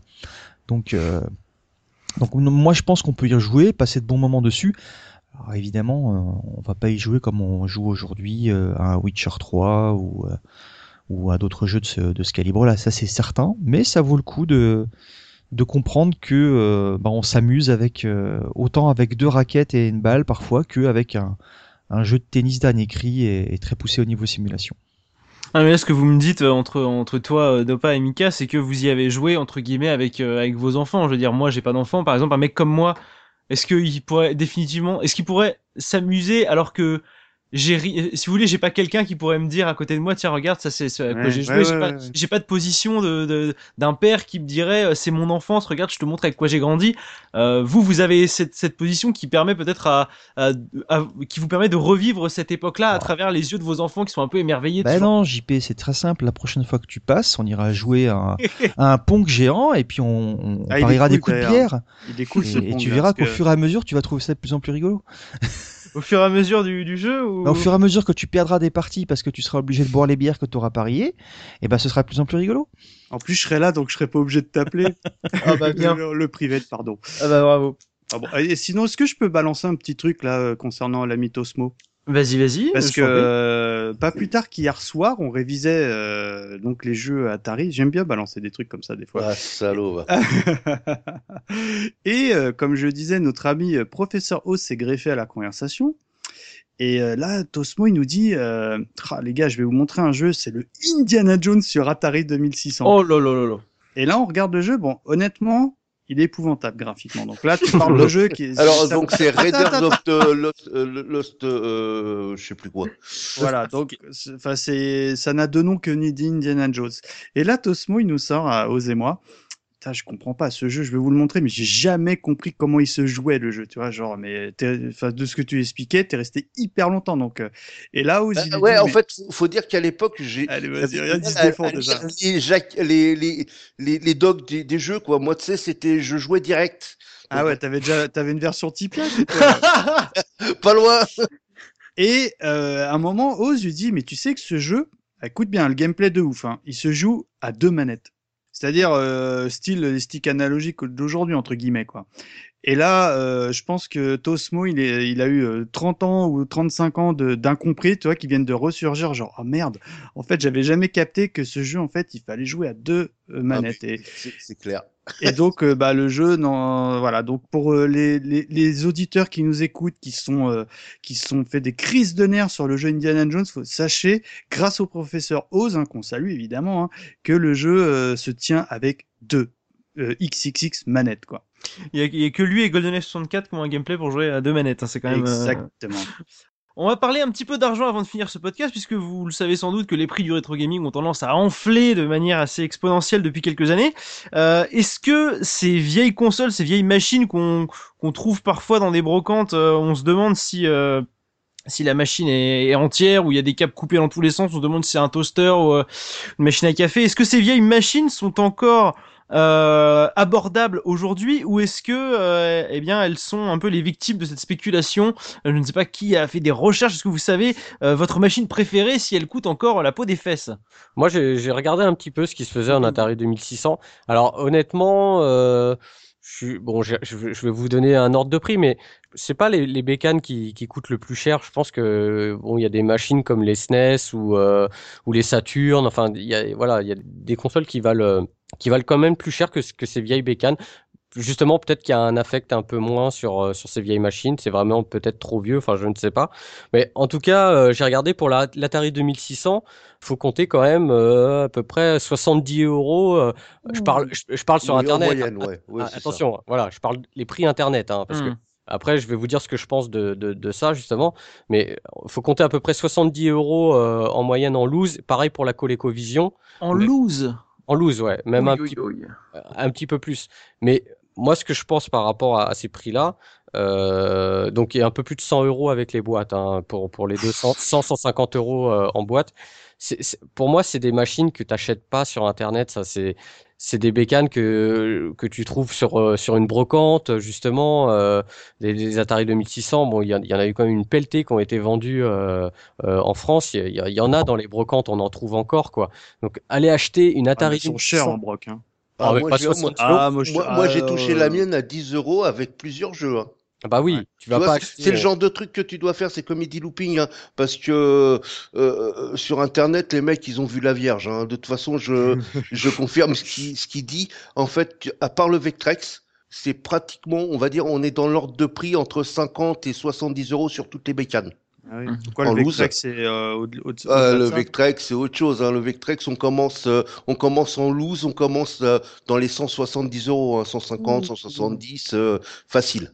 Ah très bah oui, facile. que t'as l'écran et tout quand même. T'as l'écran et c'est en fait il y a aussi un phénomène de, de rareté et il y a euh, bah, les gars qui ont connu à l'époque, tu vois, c'est quand même on va dire c'est c'est un c'est une console à part, c'est une console un à part. ouais. C'est Ouais, un ovni qui est vraiment à part et en plus il faut dire qu'il y a encore une scène homebrew dessus. Voilà, c'est ce que j'allais dire. Ouais. euh, il y a quand même, ça bouge quand même euh, sur la Vectrex. C'est la console euh, donc qui est beaucoup plus chère. Tu, moi, j'en ai vu à 250 euros en boîte à, à plus cher encore. Mais euh, les autres, comme dit Looping, hein, c'est c'est c'est c'est du c'est du 50, 70 euros, voire 100 jusqu'à 150 en boîte neuf avec quelques jeux. Mais euh, Mm. voilà, c'est mais il faut pas acheter euh, là-dessus. hein. Et pour Non. la télévision, vous avez une idée, les gars? C'est les mêmes prix, c'est à peu près ça. hein. C'est ils sont en fait ça ça se vaut à peu près. Bah, après, ce qu'on peut conseiller, bon, maintenant c'est pareil, ils ont commencé un peu à augmenter, c'est euh, les versions flashback qu'ils ont Mhm. fait pour euh, l'Atari 2600, la Coleco, l'Intellivision. Donc en fait, qu'est-ce que c'est? Bah, C'est les consoles tout en un, c'est des, petits, des petites rééditions, euh, des petites Coleco, des petites Atari. Il y en a eu beaucoup dans les Il en supermarchés. Plein, il y en a plein à Carrefour. Ils ont Ouais. été depuis qu'il y a eu le phénomène, tu sais, de la NES Mini. Ouais. Euh, bizarrement, tu retrouves plein de consoles comme ça. Tu des flashbacks. à- Tu Bah, vas dans parce- les, surtout dans les supermarchés. Voilà, parce que ça se vendait pas, ils avaient remis ça dans les réserves. Et vu avec Ouais. le boom de la NES Mini, bon, on va ressortir les flashbacks. Alors bon, ça vaut, ça vaut à peu près 50 euros, ça, euh, à ch- peu près. 60 euros, 59 euros pratiquement. 59 hein, euros, ouais, c'est ça, ouais. Chez Nose, là, non? Non, mais dedans, Ah t'as non, une pas sorte- chez Lowe's, justement. euh, la chez version, Leclerc et Auchan. Ah, Ouais, C'est cher, hein, parce que Ah, mais t'as t'as le full 100 set, jeux. non? T'as 100 jeux avec l'Atari, avec l'Atari Flashback. Tu peux faire tourner la SNES dessus ou... Et puis sans jeu Atari 2600, t'as fait le tour assez vite quand même. euh, Ah ouais, cin- tu- 50 une minute jeux de par foot, jeu. euh, ouais, c'est ça. Euh, pour ce qui est de donc de l'Atari 2600, on a vu le vidéopack. Est-ce qu'on aurait un petit prix qui se baladerait quelque part sur cette petite machine ou peut-être un, un flashback alors, Alors, j'en ai vu quelques-uns, quoi. C'est, il y en a un petit. C'est bizarrement, hein. J'ai l'impression qu'il y en a un peu moins que les autres consoles. Euh, après, c'est. hein. Euh, ouais, il y en a quand même eu beaucoup en France. Après. Non, il n'y en a pas eu beaucoup, juste. Ah si, ça, ça a quand même vendu. Hein. Euh, Moi, j'en ai. je- à l'époque, je me souviens que je, moi, j'avais l'Atari 2600, donc je regardais ça, je faisais. ah, ah, ah. Mais j'en ai vu beaucoup, euh, tu sais, dans les grandes surfaces. Ici, il y en avait. Mais euh, comment dire, le, le truc, elles sont, euh, d'après ce que j'ai vu au niveau, au niveau moyenne, elles sont 10, 15 euros, 20 euros, un peu moins cher que les que les autres. C'est à peu près ça. ça, ça on est dans les 50 euros à peu près en loose, quoi. Hmm. Et que- après, les... ouais. Excuse-moi, JP. Vas-y looping, vas-y looping. Ouais, j'allais dire, euh, après au niveau des jeux, c'est pareil, euh, pour toutes ces bécanes-là, euh, en loose, il faut compter à peu près 10 euros, si vraiment sur Internet, hein, je parle hein, toujours. Hmm. Si, si, si tu veux un jeu, après il y a, quel- y a des jeux qui cotent euh, plus que d'autres, forcément, c'est comme, euh, voilà, comme dans tout le, Euh, le je rétro. peux te donner un petit, un petit prix du X-Man, euh, j'en ai trouvé un. Ouais, c'est combien 99 euros. Ah ouais. Oh là là, Et alors, euh, alors pas en boîte avec, euh, euh, comment dire, l'étiquette de la cartouche dégueulasse. Hein. Ah oui, d'accord. C'est Burger Time, là. Faudrait que je le retrouve. là. Si les auditeurs nous écoutent, hein, un télévision, je, je, je prends. En plus, j'ai la console qui va avec, donc tout va bien. Un petit mot avant de se quitter sur les consoles portables dont on a parlé euh, un petit peu plus tôt dans l'émission, tout ce qui est Game Watch et euh, jeux électroniques, euh, Tiger, ce genre de choses. Est-ce que est-ce qu'on a un ordre de prix si jamais on veut s'amuser sur ces petits jeux portables à défaut d'acheter une DS ou une Switch? Alors là, moi, je t'avoue que je, c'est, c'est, euh, c'est le, le type, le type de, de choses que je regarde même plus parce que ça a tellement flambé ces dernières années que, euh, à part euh, en trouver un euh, par surprise euh, dans un vide-grenier, moi, je, je m'attarde même plus sur les, les Game Watch hein, parce que ça, ça a flambé, mais c'est un truc de fou. hein. En- Ah, je crois En qu'en plus, t'as des moyenne. éditions à chaque de fois publicitaires euh, qui sortent aussi, euh, les trucs que nous on laissait de côté, euh, genre euh, le Game Watch avec le petit sigle Crédit Mutuel ou des trucs comme ça, ou d'autres marques. euh, euh, je sais pas, je crois qu'il y a des grandes surfaces. On, si on avait tout à l'heure Mammouth. euh, des trucs stations d'essence aussi comme Total ou genre de truc. Voilà, ouais, avec des, des, des trucs imprimés dessus, ça, ça vaut des fortunes maintenant parce que c'est des éditions ultra limitées euh, de jeux qui existaient déjà. hein. Il n'y a pas eu de jeux spécifiques qui ont été faits, mais par contre les habillages changent Et euh, là encore, ben, tu as, des bouquins qui sont très bien sur le Game Watch. Il y a celui de Florent Gorge sur l'histoire de Nintendo qui est très bien. Il y en a d'autres qui sont dédiés au Game Watch et où on connaît un petit peu les cotes, mais c'est des trucs, ça devient vraiment... Les Game Watch, c'est vraiment devenu... Euh, un, un, secteur spéculatif et pointu pour pas se faire avoir et pour bien connaître les trucs, euh, mmh. à moins de faire un coup de fusil effectivement sur un grenier qui se vide. Mais là, il y a, à mon avis, il y a matière de faire encore, hein, parce que ça s'est bien écoulé les gens sont peut-être un petit peu moins au courant. Euh, alors j'entends pas les ratisseurs évidemment, mais les gens qui vont vendre sont peut-être un petit peu moins au courant que ça a une valeur qui peut être élevée euh, sur ce marché-là euh, par rapport aux consoles de jeux classiques entre guillemets. Ah ils sont pas forcément au courant, mais quand ils ont plusieurs offres, ils, ne... se plient devant les offres supérieures. J'en ai fait l'expérience. Ah, on m'en a proposé 90 euros. Ah, au revoir, monsieur.